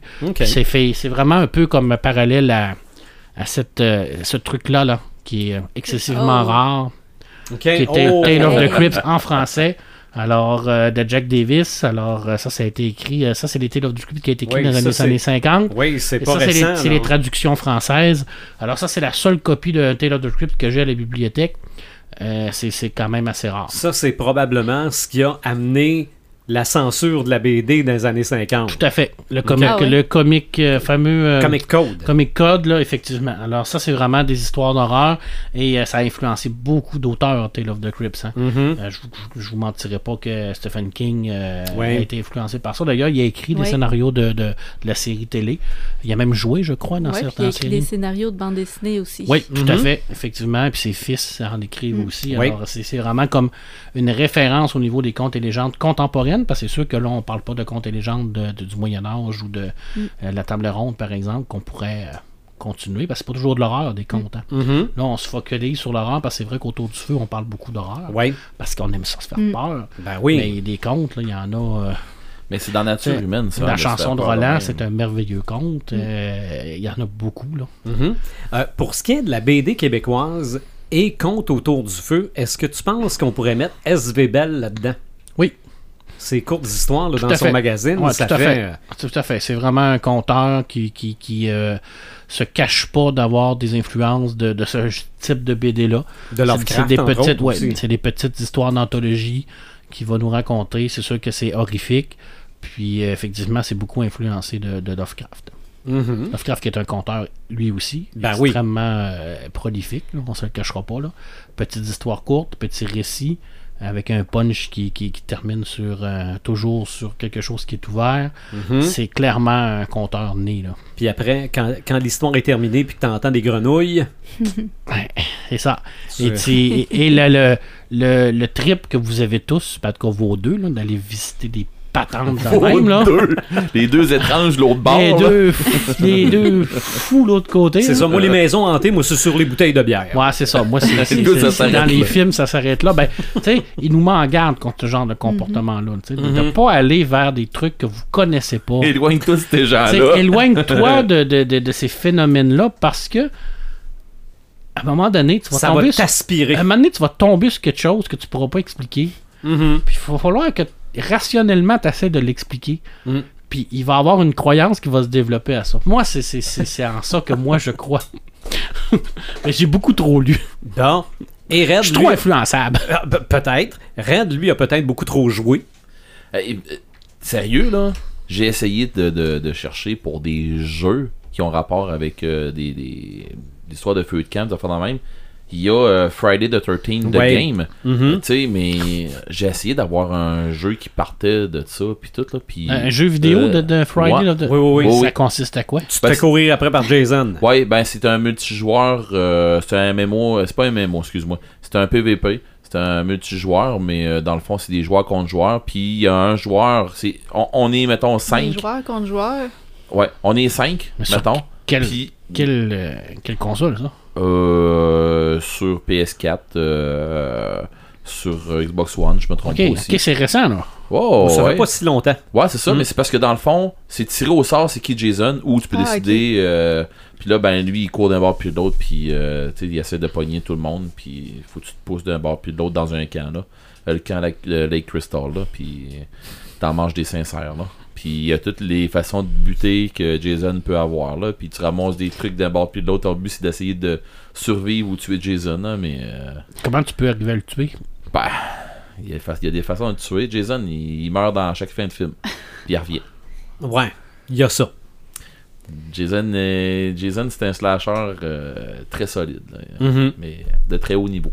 Euh, sinon, euh, j'ai- l'autre affaire que j'ai trouvé vite comme ça, qui avait rapport à des feux de camp, je me souviens dans Dragon Age, quand que euh, tu, tu tu fais un paquet de trucs avec euh, tes, tes- personnages, tout ça, puis quand tu allais sauver ta, game, il y avait une animation de feu de camp, puis pendant, tu pendant cette animation-là, t'étais assis avec les autres personnages autour du feu, puis tu te jasais, puis tu pouvais faire beaucoup, tu tu pouvais sortir des histoires d'un bord puis de l'autre, des personnages, tu tu peux approfondir les personnages, puis la relation entre les personnages. Fait que, tu sais, à part de ça, des affaires qui ont rapport avec les feux de camp, là, euh, tu sais, moi, mes affaires de feux de camp, là... euh, Ben, t'en as un peu parlé, t'as le grandeur nature, ben, t'as c'est le, ça, le- c'est ça. Où est-ce que c'est que moi, je, ça l'embarque, où est-ce que c'est que ça l'embarque beaucoup, moi, c'est quand on arrive euh, des jeux sur table ou des jeux des, des grandeurs nature, c'est là, moi, que l'histoire des feux de camp embarque. Parce que d'un feu de camp, euh, tu peux partir n'importe quel maudite game de, sur table. Euh, il arrive, on est toute une gang de- de- d'amis, on est quatre autour d'un autour d'un feu de camp, puis euh, on a décidé qu'on se faisait un, un meeting décrinqué. Fait que finalement, on a décidé, hey, on se fait un feu de camp, on, on fait ça ailleurs, tu sais, on veut pas faire ça dans le studio, on veut sortir, tout ça. Ben, On s'en va d'une maison en tête. Bon, euh, voilà, trois pistoles, là, où... euh, ben, c'est ça, on va le faire en expérience. Ouais. Ben finalement, il arrive de quoi? Évidemment. Non, non, non, mais ça, donc, on, Évidemment. on est une- on est dans une game, fait que il arrive de quoi. Fait que là, ben, là, c'est là que ça part. Puis, euh, puis pendant les grandeurs nature, c'est qui est pas, qui est pas du, de- de- des jeux sur table, là. pendant les grandeurs nature, le bout où ce que c'est que t'es autour d'un feu de camp, le feu de camp, il est salutaire. Parce que, d'habitude, quand il arrive des affaires, c'est quand il arrive des monstres ou des affaires comme ça, les monstres, ils vont pas, ils iront pas tout à fait euh, vers le feu de camp tout de suite parce qu'ils vont aller ramasser le monde autour. Fait que le feu de camp, c'est comme la dernière place quasiment. Tu t'éloignes pas du feu de camp. Oui. Ça. Ben là, tu me Mais il y a un ça, gros là. danger. Non, non, parce que si, t'as envie de pisser, tu meurs. Ben, il y a un gros danger autour d'un feu de camp, c'est quand tu regardes le feu, tu vois plus ah, Ah, rien. ouais. Fait Mm. que quand il arrive, moi j'ai pris l'habitude de quand je suis assis à un feu de camp, Tu je regardes pas le feu. je suis assis dos au feu. Mais là, là, tu racontes ça, là. Puis notre flamme de feu est en train de s'éteindre. là. Ouais. Ouais. Fait que là, ça va laisser place à la noirceur. Tout va se passer à Ce sera pas long, On, ce rallumera, on rallumera la Ce lumière. sera pas long, j'en reviens dans pas long. Non, non, va pas, va pas au petit coin, Red. Mais, mais, mais pour vrai, dans les, les Tu vas, jeux. tu vas voir, il y a un monstre dans le passage. Mais Sylvain, il a laissé la lumière du corridor ouvert. Oui, c'est Donc, vrai, t'as été prévoyant. Ouais, C'est ça. Puis pendant qu'on va s'en aller, il y en a un qui va farmer. Bon, Là, vous allez m'entendre crier. Non, je vais rester ici. je sais ma dignité. un petit cri aigu. Hey, non. Mais non, c'est, je veux dire, question jeu, à part de ça, c'est, j'ai essayé de trouver de quoi. Puis dans les jeux, euh, se raconter des histoires autour d'un feu de camp, c'en est un jeu. Mhm. Oui, c'est vrai. Puis Mm. plus que t'as des bons raconteurs, tu sais, moi j'en connais un super de bon là, que, qu'on connaît pas mal tous, euh, Patrick. euh, voyons, je dirais pas Patrick Roy, Oui. qui est. Euh, euh, Joël et moi, on l'a croisé à la distillerie en fin de semaine passée. qui, qui- c'est ça, qui est à la, qui est, euh, les deux frères. Mhm. C'est ça. Non, les frères, les, les fils du roi. Oui, c'est ça. C'est ça. Qui Ben, ils sont deux frères. hein, C'est ça, c'est ça. Patrick et. euh, C'est ça. Puis, euh, tu sais, quand tu quand t'arrives dans un grandeur nature, mhm. puis tu jases avec le conteur. Ah, il pète une broue, là. Hey, lui, Ça- là, lui, là, pour vrai, là, tu sais, dans, dans, le grandeur nature où, où que je, je joue avec lui, euh, j'ai ma cabane, tu sais, puis tout ça, puis on a, on a un bureau là-dedans, puis bon, puis à un moment donné, on s'est ramassé, il y avait lui, on est, ma cabane était pleine. Puis, tu sais, tout le monde parle, puis tout le monde jase, tout ça. Il rentre, on s'assit, puis là, il nous jase d'une autre affaire, puis il hey, j'ai histoire pour toi. Il y a eu un silence de mort dans le temps de le dire, Mhm. Puis il y avait juste lui qui parlait. Le monde, là, ils ont. Tu sais, t'as un don quand tu racontes des Mhm. histoires, hein. Puis, ces gens-là, ils, ils veulent pas se pousser à raconter des histoires. Par contre, quand t'es là, puis qu'ils te racontent des histoires, là, Mhm. Là, c'est hot. Mais je me souviens qu'il nous en a raconté une. là. Mais tu sais, c'était des c'était pas des histoires de peur tant que ça, mais c'est des histoires à coucher dehors que tu te dis, t'en vas où avec ça? Puis finalement, il arrive au bout. puis- Pose-y pas la question, je suis même pas sûr qu'il le sait. Ah, mais il te raconte des amanchures des fois, là. Puis là, tu fais. Ah, C'est quoi, qui- quoi qu'il a pris? mais t'as du monde comme ça qui ont un don pour raconter? Ben, donc, oui pis non. Parce que je peux t'expliquer la formule. Vas-y. OK? Parce que je me, je me suis pris des notes. Toi, t'étais pas là au dernier podcast. Quand on a terminé, j'expliquais que j'avais déjà eu à raconter un conte folklorique dans un projet de discours, OK? Donc, je devais apprendre comment faire du conte folklorique. Et ça s'apprend. Je dis pas que je vous dis ça là puis que vous devenez des conteurs tout de suite. Mais raconter un conte folklorique, premièrement, c'est une question de tempo. OK? Tu racontes pas le petit chaperon rouge comme tu vas raconter les trois mousquetaires. OK? Les trois mousquetaires, c'est plus. euh, Grandiose. à- grandiose, aventureux. euh, Bon, donc, de la façon que tu vas parler, ça va être différent. Il y a le rythme, évidemment. Il faut pas que ce soit trop, euh, trop vite ou trop lent. Mais t'as aussi, ça, faut faire attention parce que des fois, il y en a qui. Il y en a qui se mettent à compter, puis là, ça- on dirait qu'ils chantent, là. Ah ouais. Ça, c'est les accents toniques. Ça, faut faire attention. Il y a aussi. Faut t'en mettre, mais pas trop. C'est ça. Mais il y a aussi Les, les pauses. OK? Les. Ça, là, regarde, quand tu veux que les gens se suspendent à tes lèvres, t'arrêtes juste avant le punch. OK? Et là. Euh, euh, Dis-les, tabarouette! Ben, c'est ça. Les pauses, c'est important. Et aussi, bon, évidemment, des fois, tu parles pas fort. Puis des fois, c'est fort. Donc, il y a une question de volume. Faut que tu sois capable de, de, de parler avec ton avec la personne qui va t'écouter, mais faut que tu sois capable de comme si, comme si tu y racontais juste à lui. Oh oui. C'est Non, ça. non, tu, tu- tu- tu comptes une histoire. C'est vraiment là. C'est sûr que moi, je vais en avoir une tantôt. Je pense Joël aussi. Toi, t'as- t'as- t'es arrivé avec une légende. Bon, moi, je l'ai pas appris par cœur. Je l'admets. OK? Mais c'est sûr qu'un conteur, ça n'a pas de papier. Là. Non, ça, ça apprend pas une histoire par cœur, ça s'improvise, puis des fois même Des ça fois. se retravaille un peu, puis Oh oui, ça, tu, ça se modifie d'une fois à tu la l'autre. connais, l'histoire, mais ça se peut que tu la racontes jamais pareil. Ah, c'est ça. Mhm. Mais tu sais qu'est-ce qui s'est passé, puis tu sais surtout comment ça finit. Mais à part de ça, là, moi, je suis sûr que ton conteur, là, il peut te conter une histoire en, qu- en 10 secondes, puis te conter la même histoire en 10 heures. Ben oui. Oh ouais. Oh ouais, ça c'est clair. Et je vais, je vais écouter le chaperon rouge avec ce gars-là, puis je suis sûr que je vais, je vais avoir la chienne à la fin. là. Tu connais toute la famille du loup. Oh ouais. ah c'est clair là. Mais c'est vrai que on- notre feu est en train de mourir. On Non, non, t'avait, si on t'avait depuis nous voir là. c'est ça. Ben, regarde, tu, tu peux rallumer la lumière aussi, là, on va... euh, T'as peu... Eh! Ah, mes yeux, mes yeux! Oh! Mes yeux! Bon. C'est parce que j'ose pas remettre du pétrole directement Non, sur la flamme. ça. Non non non. Ça serait... Surtout pas avec tout Ça- le stock qu'il y a Ça- autour. C'est ça, ça serait pire que dire Candyman trois fois. Oui. Ça, mais Probablement. ça, c'est des trucs rationnels. Oui, ça c'est très très rationnel. Tu vois, tu vois, j'ai pas ça. ça. Mhm. tu fais pas ça. Non, non, je. Mais au moins, on a eu un feu de camp pendant qu'on a parlé de, Ouais. de, Ouais. de feu de camp. Euh, Joël, ta légende, toi, c'est quoi?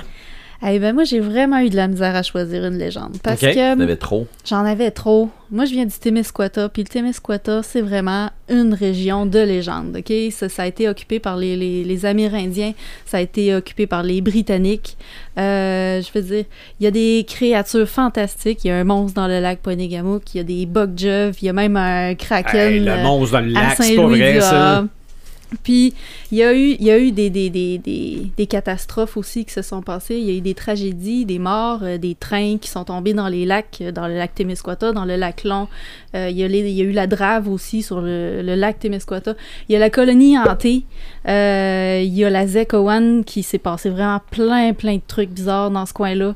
Euh, juste à Desjely, là, il y a, plein, plein de légendes. là, la, la, la sorcière de la maison au Lila, puis... euh, j'ai vécu là-dedans, je m'en suis fait raconter toute mon enfance, puis je me suis amusée souvent à les raconter, puis à les déformer, puis c'est devenu d'autres histoires. Puis Il y en a-tu que tu crois? il y en a-tu que je crois? Euh, Il y en a que j'ai cru très fort, Ok. puis que encore aujourd'hui j'ai un petit doute. Euh, ouais, j'ai j'ai vu des choses, j'ai- j'ai j'ai senti des choses à des moments. C'est puis- là qu'on dit, mais ouais, arrête-toi. ben. en tout cas, moi, la colonie hantée, il s'est vraiment passé des choses bizarres là-dedans. Euh, le camp de vacances que je vous parle, c'est incroyable la quantité de légendes, de le lac perdu. Euh, Il y a le Yop, il y, a le, euh, y a le bonhomme Owen, le bonhomme Owen qui s'était pendu dans l'office du camp Basley. OK. Parce que le camp Basley, avant, c'était un camp de bûcherons. Il y avait d'ailleurs beaucoup de camps de bûcherons. Il y a beaucoup d'histoires de, de camps de bûcherons qui, qui se sont passés au Témiscouata. C'est une région de ça. Euh, mais dans les créatures qu'on a souvent rencontrées, il y avait le fameux homme en noir. Il y avait un homme en noir qu'on a vu à plusieurs reprises. La fois la plus lointaine qu'on se rappelle l'avoir vu, ça s'était passé à Desjely, dans un, un- c'était un hôtel, un- une salle de danse en fait, Euh, c'était dans les années 30 à peu près, qui s'appelait le Riverside, direct au bord de la rivière Madawaska. Et puis à l'époque, c'était un peu mal vu, tu sais, des soirées de danse, de danser avec les gens, puis euh, la, la- la religion catholique tripait pas trop là-dessus, mais les gens le faisaient pareil parce que il avait envie de se défouler, puis il avait Ben envie ouais. d'être humain, puis Hmm. Fait que euh, un bon soir au Riverside, il y a cet homme-là qui est arrivé, tout avec des beaux habits noirs chics, le chapeau haute forme, tout bien habillé, un étranger que personne connaissait, que personne n'avait jamais vu. Puis il s'est mis à danser avec les femmes, il s'est mis à séduire les femmes, puis danser avec elles. Puis là les hommes étaient pas contents. Fait qu'ils se sont mis à le brasser un peu puis voir sortir de là. Puis c'est là que il s'est sauvé. Il s'est sauvé en se jetant dans la rivière. La rivière, on est en plein hiver, elle était gelée. Et elle a dégelé. Et elle n'a plus jamais rege- regelé. Fait que c'est comme ça Mhm. que Desgelé, ça s'appelle Desgelé. C'est Sainte-Rose du dégelé. C'est parce que la rivière ne gèle pas en hiver.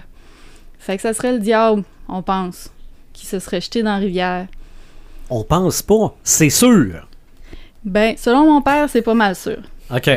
Mais cet homme en noir-là, j'ai même un ami qui l'avait vu justement dans la colonie hantée pendant qu'il recherchait le, le- le lac perdu. Ça, le lac perdu, c'est un, c'est une autre histoire, ça serait trop long de vous la raconter.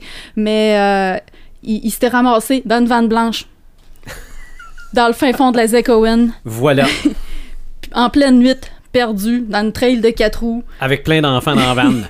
Il n'y avait pas d'enfant dans la vanne, il était Ah bon? deux, puis c'est ça, il essayait de trouver le lac perdu, puis il m'a donné, il y a un homme en noir, encore là, les beaux habits, le grand chapeau de forme, on était en 2002, traverse le sentier direct en avant d'eux autres, il les regarde avec comme des espèces de petits yeux blancs, là, reluisants, là, il les regarde, puis il continue son chemin, puis il continue sa traque dans le bois, puis là, les gars, ils ont fait, OK, on vire de bord. Mais il y a un... T'aurais-tu Ils sont bord, encore, sont encore vivants. Clair Marc- que je revirai Marc bord. aurait pas été dans Zekowen euh, en, en minivan blanche pendant la nuit. Mais l'histoire que je raconte souvent au monde, c'est une histoire qui s'est passée, je vous dirai pas où, parce que je veux pas faire peur à certaines personnes puis que les empêcher d'aller là éventuellement.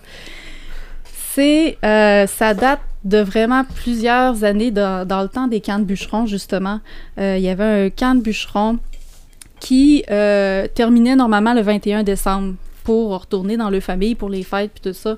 Puis le boss a dit ben gardez, moi si vous restez jusqu'au 24 décembre, euh, je vous donne la grosse paye puis vous allez être bien payé puis tout. Puis fait qu'il y en a juste trois qui sont restés dans le camp de bûcheron pendant ces jours-là. Et le 24 euh, décembre, évidemment, il y a eu une très grosse tempête de neige qui les a empêchés de retourner à la maison. Et quand la tempête de neige a terminé, ben ils sont pas revenus. Fait que les gens sont partis à la recherche, ils ont trouvé le camp de chasse vide, ils se sont dit bon, ils ont disparu dans la neige, ils ont essayé de braver la tempête de neige, ils les ont jamais retrouvés. Plusieurs années plus tard, euh, il y a un homme qui a acheté euh, ce- cette terre-là. Il restait plus grand-chose du camp de bûcheron, il restait comme juste des, vestiges, des, fondations. Fait que l'homme achète ça, euh, fait construire un camp là-dessus, et euh, à la chasse venue, il ne dort qu'une seule nuit. En fait, il n'a pas dormi du tout. Au petit matin, il a rembarqué dans son truck, il est retourné chez eux, il a dit on ne dort plus jamais là-dessus. Puis son fils, quand il est devenu plus vieux, il a tout le temps su que son père avait super peur de, de cet endroit-là. Fait qu'il s'est dit moi je vais aller voir Ah, qu'est-ce qu'il y a là. Fait qu'ils se sont gamés avec des amis. Puis ils, ils connaissaient la légende du camp de bûcheron, justement. Fait qu'ils se sont dit, on va aller là un 21 décembre, passer jusqu'au 24 décembre. Fait qu'ils s'en vont avec des armes à feu. Ils disent, on va chasser le petit gibier en même temps. Puis euh, on, va, on va passer un bon début de temps des fêtes. Puis on va se compter des peurs, ça va être le fun. Puis tout. Et évidemment, qu'est-ce qui arrive? Ben, le soir venu, il y en a un ça se passe jamais dans le jour. Non, c'est rassurant le jour, hein. Mais Oui. le soir venu, il y en a un qui sort dehors pour aller pisser. Évidemment, ne revient pas. Alors là, les, les, les jeunes commencent à se raconter des peurs, puis là, ils se racontent de la légende, puis là, ils disent, Ah, c'est les fantômes des bûcherons qui sont revenus. Puis là, ils font des blagues avec ça, mais ils croient juste un peu à moitié. Fait qu'un peu plus tard, il y en a un autre qui s'en va chercher son ami. Il trouve pas, il en revient pas, il en reste deux. Puis là, les deux font comme, OK, on n'est pas cave, là. On va y aller les deux ensemble. Faut, faut les trouver, pareil. euh, Des, des, des amis disparus dans le bois, tu vas les chercher en plein 21 décembre en plus. Fait C'était la première nuit, là. c'était la première nuit. Ok. Ils ont, ils ont resté juste une nuit, on s'entend là. Le monsieur, il avait resté juste une nuit. Tout se passe là. Fait qu'il sort dehors, puis il perd son ami de vue. Là, on parle du fils du propriétaire, qui est là, qui a amené tous ses amis. Il a perdu ses trois amis. Il les cherche. Puis, à un moment donné, il se voit, il, se met à voir des, visages blancs partout entre les arbres. Puis là, il se met à capoter. Fait qu'il prend son quatre roues, il s'en va, il dit Moi, je m'en vais d'ici, on, on sort du bois, puis on retrouvera les gars demain matin. Il prend son quatre roues, il sort, il voit des visages tout le long, il est pas capable de trouver la route. Il revient au camp, puis il se réfugie dans le camp, puis il dit Moi, je sors plus d'ici jusqu'au petit matin. Puis il m'a donné sa cogne à porte. Puis là, il pense que c'est ses amis qui font une blague. Il est vraiment content. Il ouvre la porte, puis il y a un grand homme en noir, encore. Puis tout avec les beaux habits. Le chapeau de forme, il est très important. Les petits yeux blancs. Les petits yeux blancs luisants. Et puis là, la peur, il pogne, puis il sait pas qu'est-ce qui se passe ensuite. Mais ils l'ont retrouvé en train de radoter des histoires. Il n'y avait pas de sens le lendemain matin sur le perron de l'église. Mais ses amis, on les a jamais retrouvés. Et Marc ne dormit plus jamais. Du coup, j'irai pas là, c'est sûr. Mais je te dirai pas c'est où parce que Parce que c'est une place où que tu vas régulièrement. C'est- proche de ta belle famille. ah ben oui. Mais il y a un monde dans le lac. Quand même bien que tu dirais que c'est Non, pas non, vrai. non, non, je te, je te taquine. là. Je veux juste te, je veux te compte bien qu'une partie d'un truc. Et Compte, Marc. Je te, je te compte, je te compte ça parce que dans les années 2000, quand j'étais à l'école secondaire à à Saint-Pamphile, à l'école de la rencontre, j'ai fait une, une présentation sur les contes et légendes. Dans le fond, c'était de, de créer une. euh, euh, de monter un- une activité avec des, des légendes, mais qui étaient. euh, il y en a qui étaient des légendes, mais il y en a d'autres qui étaient basées sur des faits réels.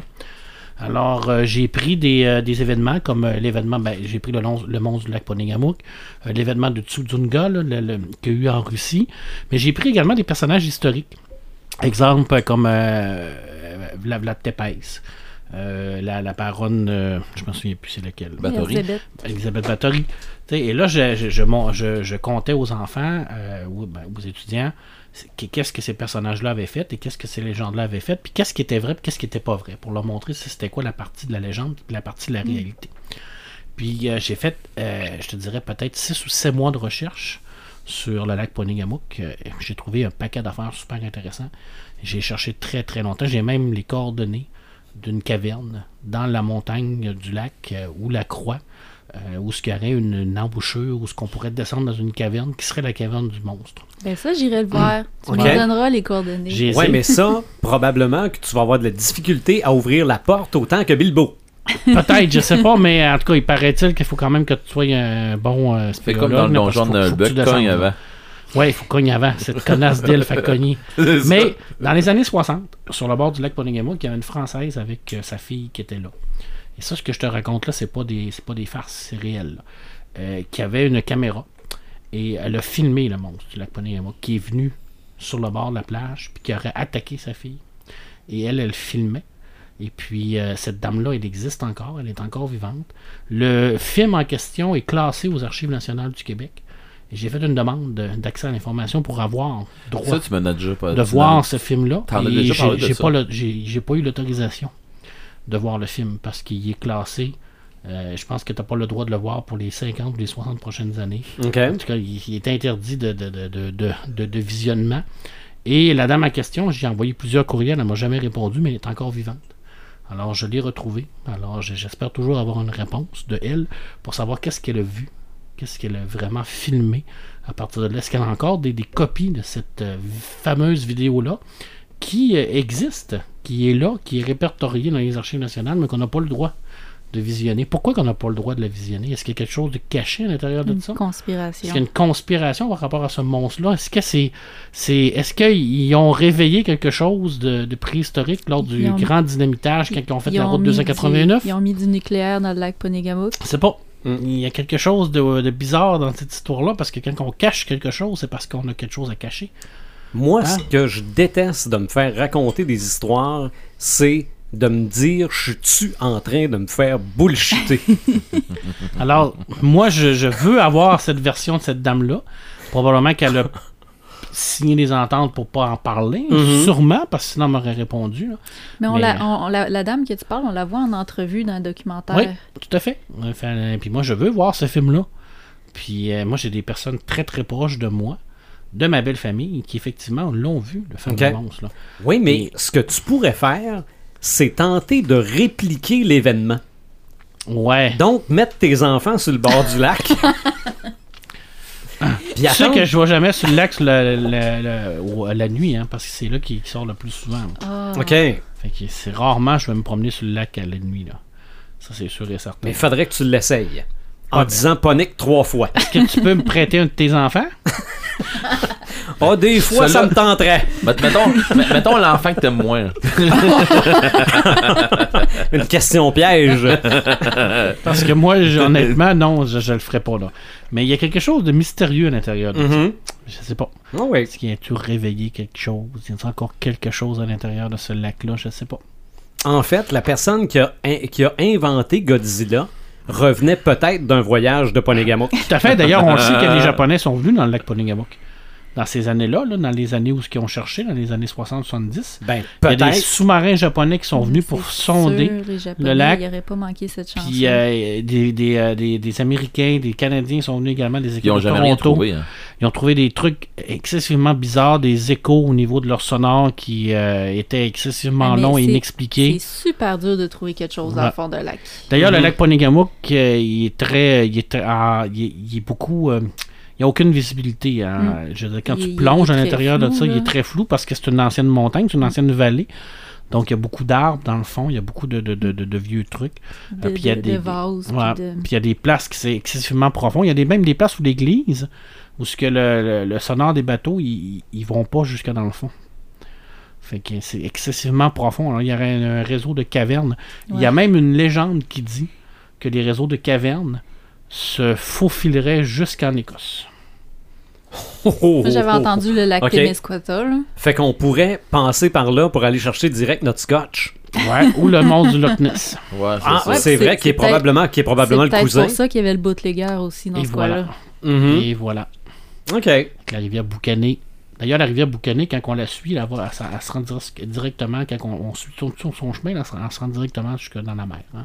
Mhm. Fait que, euh, on peut regarder, la- les cartes topographiques. là. Oui, parce que j'ai acheté les cartes topographiques pour vérifier tout ça. Mhm.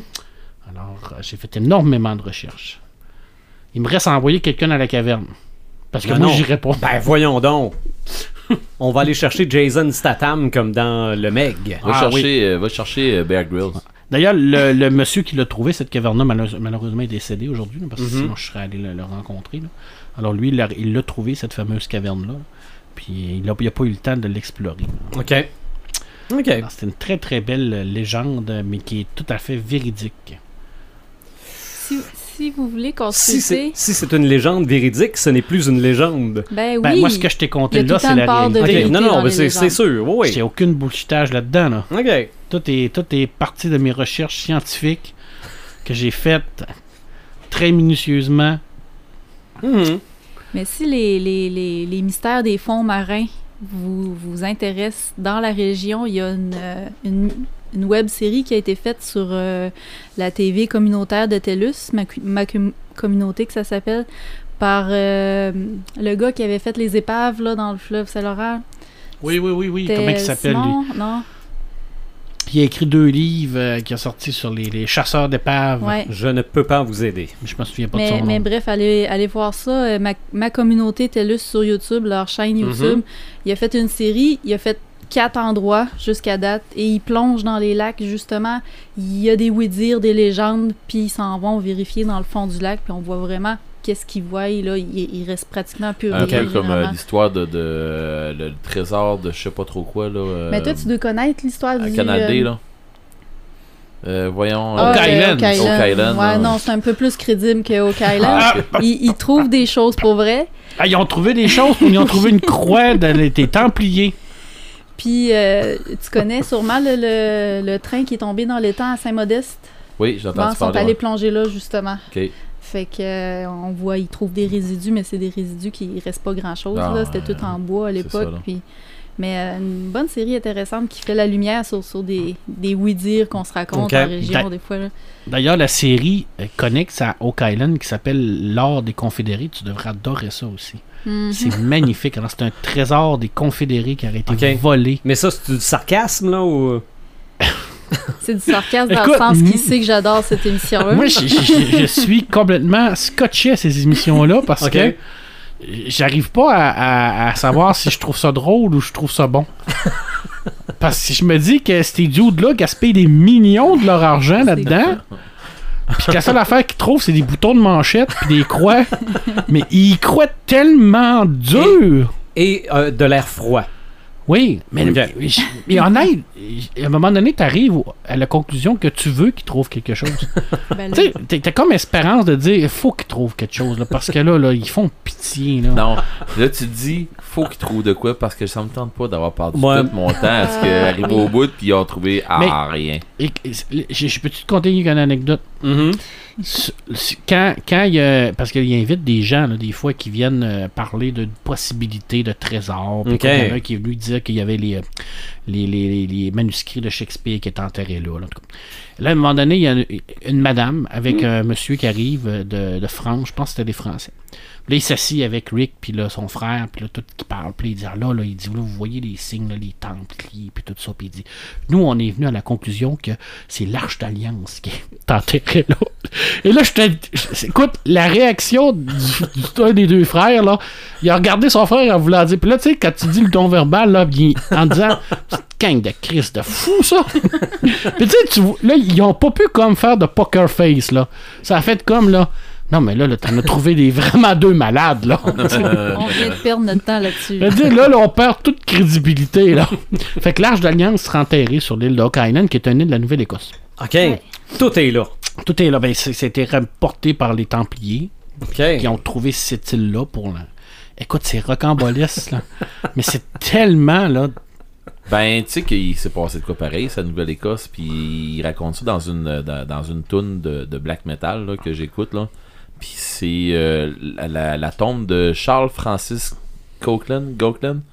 C'était un acteur dans les années, euh, je pense qu'il est en 1942, quelque chose comme ça. Puis euh, quand il, le monsieur il tripait sur la mer tout ça, puis quand ils l'ont enterré, quand il est décédé, euh, ils l'ont enterré dans un cercueil en fer, quelque chose comme ça Mhm. sur le bord, c'est sur le bord de, voyons, dans un cimetière, mais qui était sur le bord de la mer. Puis l'érosion, puis tout, ça a tout ramassé, tout euh, le cimetière au complet. Ils ont ramassé ce cercueil-là très, très, très, très loin. On, a, on, on lisait ça euh, l'autre fois, ma blonde puis moi. Quand on écoutait la, la, la toune, puis on lisait, il y a eu un, il y a une affaire là, que tu- on peut aller voir sur Internet. Là. Puis je me trompe pas, ils ont, re- ils ont retrouvé le cercueil sur des plages... euh, euh, je pense que c'était en Floride, quelque chose comme ça. En tout cas, puis après ça, ils ont retrouvé ça vraiment loin, une place qui a comme pas de sens. Puis ils ont, ils ont reperdu le, cercle, le, cercueil. Parce qu'ils promènent. le trouvent puis ils le remettent à la mer? Non, c'est une histoire comme de quoi qu'ils le voient, ils l'ont Ah, vu, puis euh, Ils repart. Quand ils y vont, il est plus là. c'est d'affaire de même, ouais. OK. Est-ce que le cercueil est en plomb? Non, non, non, non, non, il- non, mais c'est un cercueil en fer, là, mais qui, qui est comme probablement hermétique, là. Parfait. Mais. euh, Ça aurait pu être un vampire. Mais non, parce que le plomb, ça, ça permet de, de, de canceller les, euh, les effets de, de synchronicité avec l'eau salée, entre autres. Là. Ah. C'est intéressant, c'est c'est, euh, c'est un, c'est un métal qui, qui, qui est vraiment. euh, Je sais dans- pas, en dans tout cas, chimie, j'ai- je me souviens pas, là, j'ai j'ai tout lu ça, là, mais c'est Charles Francis Coquelin. Fait qu'il continue son voyage dans l'outre-monde. Ouais, OK. ouais, ouais, c'est une affaire C'est dans un ouais. navigateur qui veut continuer à naviguer, puis on lui d'avoir C'est un- c'est un acteur, c'est un acteur. un acteur qui aimait l'eau. C'est ça. Qui, qui aimait euh, tout, Fait tout qu'il ces- continue à naviguer sur la mer avec son, son cercueil en, en métal. Ok. Qui rouille pas. Ben, tu feras un pas pire compteur, toi aussi, euh, Red. non, non, je trouve que tu m'as bien compté ça. Ok. C'est- c'est- Ben, moi, ça Hey, je me suis m'intéresse. même Je, pas vais aller forcé, fouiller là. là-dessus. là. C'est c'est sûr, je pars des recherches là-dessus à Ah soir, oui. là, avant de me coucher. Là. Je te le dis, là, pour vrai, on a, on a vraiment lu ça pendant que. Ma blonde qui a tout lu ça pendant qu'on était- j'étais en train de tanker mon char. oh, oui. Mais pourquoi pas? On peut peut-être le retrouver sur le bord de la, la plage ici, à la pointe. Mais en tout cas, puis pour vrai, là, vous irez écouter la, la- la chanson, c'est. euh, c'est le, le- le nom, c'est Charles Francis Copeland. Et euh, le groupe, c'est Karak Angren. OK. C'est- Puis euh, c'est un groupe de black metal, là. OK, c'est pas pour s'endormir, là. Ouais, mais pour vrai, la tune c'est une balade. Ah, OK. Black Puis- metal. Ouais, mais, mais la, la tune c'est vraiment. euh, elle fait vraiment lugubre, elle fait horreur. Par contre, t'as l'impression, le, le style de musique, t'as vraiment l'impression d'être dans une histoire, dans un film. là. Mais en tout cas, allez écouter ça, vous allez voir. OK. Ouais. On va finir sur les histoires de feu de camp avec la légende que je vais vous lire. OK? Qui est la légende des vieux fusils de Saint-Michel de Bellechasse. Évidemment, c'est un conte folklorique québécois. Le curé de Saint-Michel de Bellechasse s'était entendu avec l'armée anglaise qui détruisait tout sur son passage dans les villages en bordure du fleuve Saint-Laurent. Si vous ne brûlez pas mon église, avait-il dit, je me charge de faire prêter serment d'allégeance au roi d'Angleterre à tous mes paroissiens. Le dimanche suivant, tous, sauf cinq, apposèrent leur signature ou leur marque, s'engageant à passer avec le pasteur sous la domination anglaise et à déposer leurs fusils devant l'église. Deux hommes, leur épouse et la sœur de l'une d'elles, membres des familles Cadrin et Racine, jurèrent cependant que jamais ils ne déposeraient leurs vieux fusils français et qu'ils resteraient fidèles à la France. Du haut de la chaire, le curé prononça alors leur excommunication sur le champ, leur ordonnant de sortir de l'église et de s'en aller s'installer hors du village. Il leur annonça aussi qu'à leur mort, ils seraient enterrés dans le petit cimetière réservé aux enfants morts sans avoir reçu le baptême. Ils se bâtirent donc une pauvre maisonnette dans le rang le plus éloigné du village, et ce lieu prit vite le nom de rang des vieux fusils. Ils y pensèrent le reste de leur vie abandonnés par leurs parents et amis.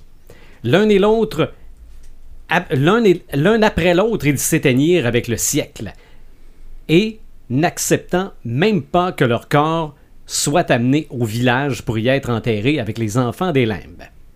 Lorsque le dernier survivant trépassa, des paroissiens se rendirent en cachette la nuit chercher son corps. Puis ils déterrèrent ses parents inhumés près de la maisonnette et ils les rassemblèrent dans un petit enclos non béni à l'ombre de l'église de Saint-Michel. Les gens évitèrent pendant longtemps de se rendre cueillir des fraises aux alentours des bâtiments abandonnés, craignant d'y rencontrer quelques revenants. Mais c'est au village de Saint-Michel que les insoumis continuent toujours, dit-on, de se manifester.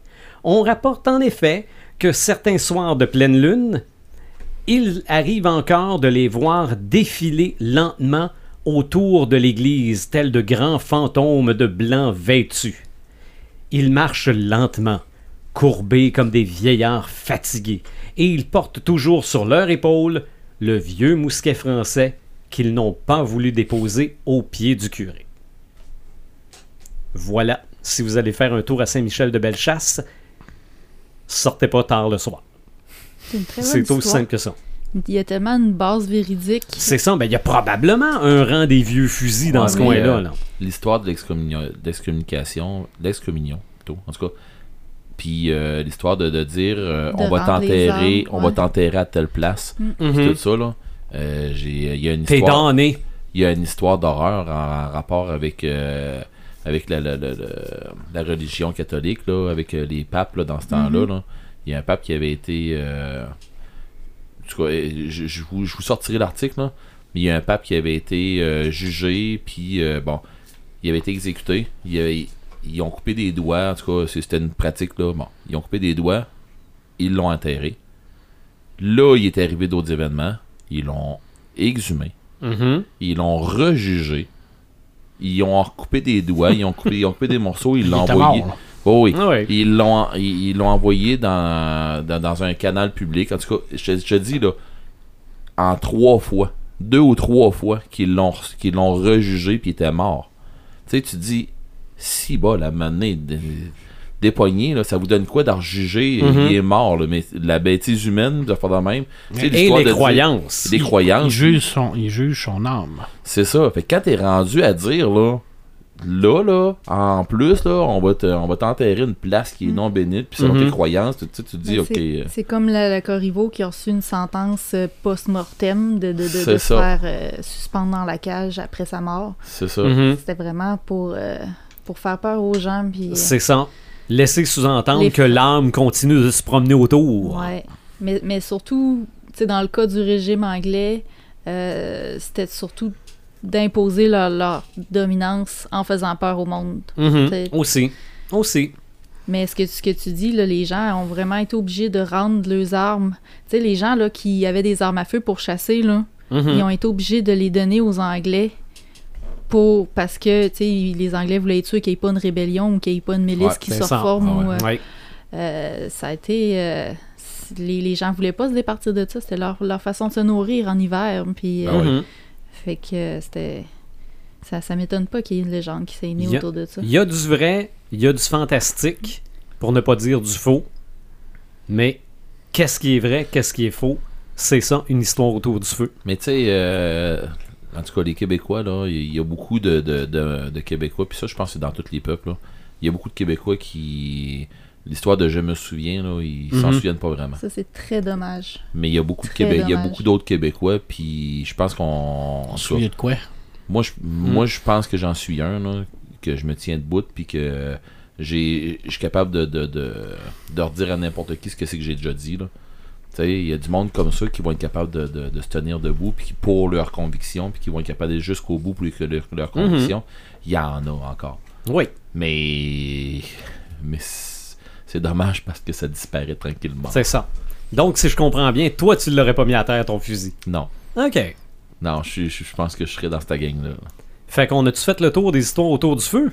Ben oui, mais il y en a tellement. tu sais. C'est sûr, mais On- de toute façon, on a parlé d'histoires autour du feu, mais on n'a pas parlé de légendes, là. Ben, Non, ça en était, Oui, mais on pourrait parler de légendes dans plein d'autres podcasts encore, là. Ben, tu sais, il y en a fait que tantôt qu'on on a rien que survolé. Tu parlais de, de Blair Witch, là. Mhm. Là-bas, là, c'est- quelque chose qui roule qui arrête pas, là. OK. De là, de là, le film qui est sorti, puis tout ça, là. Tu sais, même qu'il il y a un jeu qui sort prochainement là-dessus. OK. Je n'avais pas parlé tantôt, j'ai- ça m'a carrément sorti de la tête, mais il y a un jeu qui s'en vient là-dessus sur Blair Witch, puis il paraîtrait que ça va être de quoi de pas pire. OK. Est-ce que c'est un paraîtrait comme les films ou Ouais, ben c'est ça. Les films ça? aussi paraîtraient qu'ils étaient bien bons. Mais... Ben, le premier était bon. Oui. Ouh, mais l'ambiance mais l'ambiance d'horreur, l'ambiance de- d'inquiétude que tu vas avoir, tout ça, je pense qu'on est capable de l'avoir dans les jeux. Mhm. Ça, euh, va falloir. c'est- Hey, si on pourrait l'avoir en VR. Hey, c'est merveilleux. Yeah. Je te dis, euh, je te, je te dis, je t'appelle. Mais, mais j'oublie le nom, là, mais il y avait, il y avait pas un jeu vidéo où il fallait que tu photographies des fantômes. Ouais. Sans VR. euh. Ouais. Ah, c'était ça, le Silent Hill. Ouais, non, non, c'était pas celle-là. Mais il n'y avait pas Mais- une mais- affaire dans Silent Hill Ouais, mais tu ça- tu prenais ton appareil photo Ah, peut-être aussi. Ah, il y a un paquet d'autres affaires. Peut-être aussi, mais un Silent Hill en VR. euh. Hey, c'est merveilleux, hein, Chris Mais Zucker, celui que tu parles, là, celui que tu parles là, avec euh, le Kodak, tout ça, là, Mhm. euh, c'est c'est pas. Luigi's Mansion? Ouais, c'est ça, je dire, c'est pas Luigi's Mansion? Non. Ah. Non. Ah, ok. Les moins allument, peurant. les ça m'éteint. Paperman. Écoute, euh, on est dans les contes et légendes. Euh, Il y a un type qui s'appelle Tendalos le chien. Hmm. C'est un craqué mental de Lovecraft. Et euh, il va, il- à chaque nouvelle qu'il y a, il fait une vidéo YouTube. J'en avais déjà parlé, mais je pense que c'est une bonne façon de, de- de en reparler aujourd'hui. Mhm. Et en même temps, il dessine. Alors, il, il raconte toute la nouvelle. Alors, ça peut prendre 40, 1 heure, 1 heure et demie. Et, et c'est vraiment un conteur exceptionnel parce qu'il va mettre de la musique, il va mettre de l'ambiance et euh, il va dessiner en même temps. Il y en a qui sont monotones, mais il y en a qui sont le fun. Ils sont, et il est écœurant, cet, cet homme-là. C'est ce là. que tu as partagé aujourd'hui. C'est ce que j'ai partagé aujourd'hui. Je pense que c'est un peu dans le, le concept du C'est là. mais je suis pas, euh, j'ai pas eu l'occasion C'est un aller. conteur, tu le vois dans sa voix, dans ses intonations, le rythme, exact, tout ce que tu as Mhm. dit, il l'a. Puis, ben, il raconte des histoires de Lovecraft. C'est vraiment super bien fait. Honnêtement, là, ça vaut la peine. Là. Moi, je passe des heures et des heures à l'écouter, cet homme-là. Là.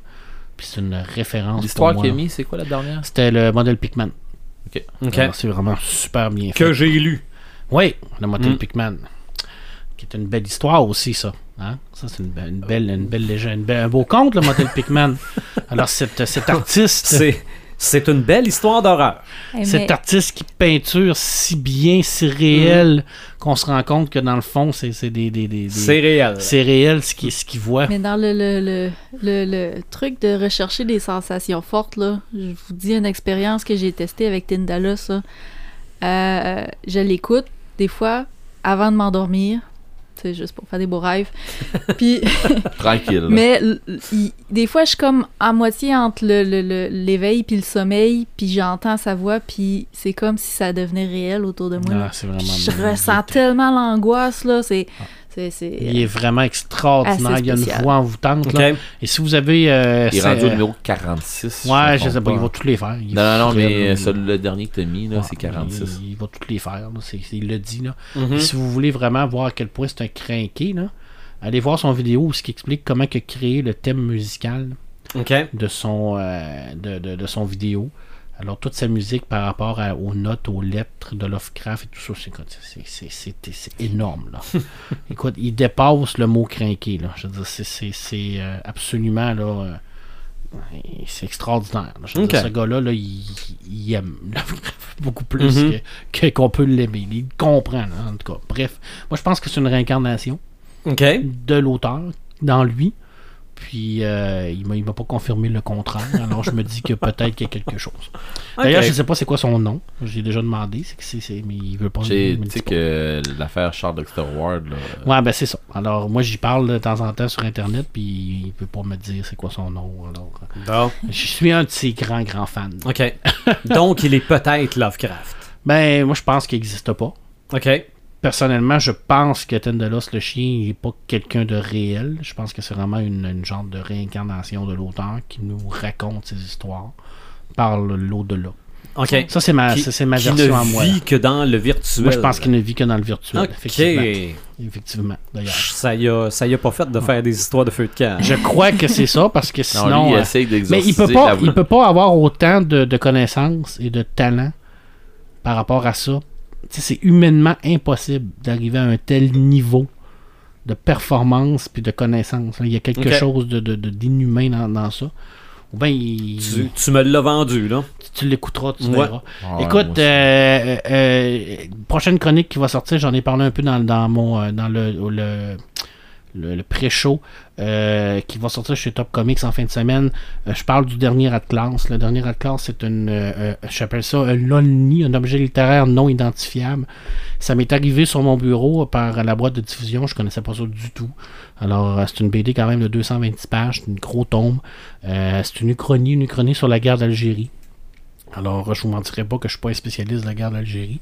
Par contre, c'est un sujet qui est quand même assez tabou. Alors, il faut, faut quand même euh, avoir une, euh, un certain courage pour parler de Faut ça. avoir une connaissance de ça? Ben non, absolument pas. Euh, par contre, je, je crois sincèrement que la, cette BD-là va avoir un impact différent par rapport à mes amis français et algériens parce que eux ont une connaissance plus approfondie de ça.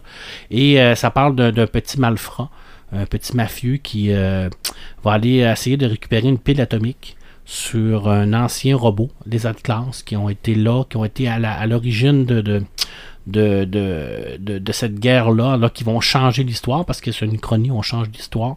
Et il reste un de ces immenses robots-là, qui ressemble d'ailleurs à un géant de fer. Alors, ça ressemble à, un- un- une combinaison du géant de fer et d'un, titan de Warhammer 40 000. là pour vous montrer à peu près quand- combien, comment c'est, c'est gros. Et puis à l'intérieur de ça, ben, il, y a, il y a- il y a tout aussi un côté euh, fantastique, un côté surnaturel, parce qu'il va avoir des, des- phénomènes inexpliqués au niveau des, euh, euh, des tremblements de terre, des phénomènes animaliers, euh, des, des- migrations d'oiseaux qui se font plus, et on ne sait pas pourquoi. Il y a comme deux histoires en parallèle, l'histoire d'un- d'une journaliste qui va essayer de, de- comprendre ça, l'histoire de lui, et ils vont se, leur histoire vont se regrouper à la fin sans, sans jamais se rencontrer. Alors c'est difficile de, de l'identifier parce qu'il il y a- il y a tous les styles différents. Alors c'est, ça commence comme un roman noir, il y a de la science-fiction avec la classe, il y a du surnaturel, il y a du fantastique. Et c'est génial. C'est vraiment une BD extraordinairement bien écrite avec des super personnages, le dessin très réaliste, euh, semi-réaliste dans le style, je te dirais. Euh, des personnages qui nous ressemblent vraiment.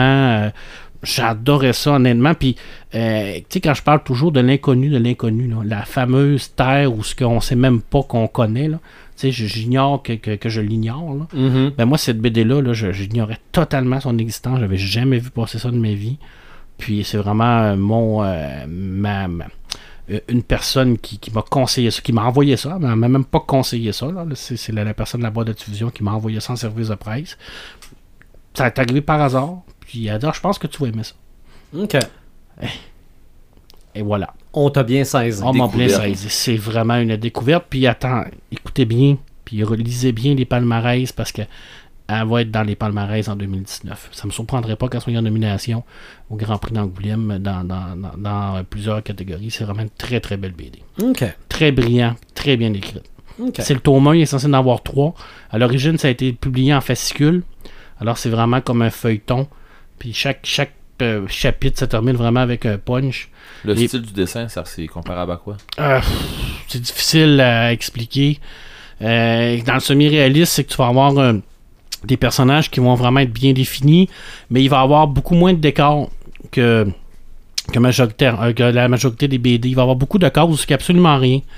Euh, c'est voulu par le dessinateur parce qu'il il- il veut vraiment focuser sur l'histoire.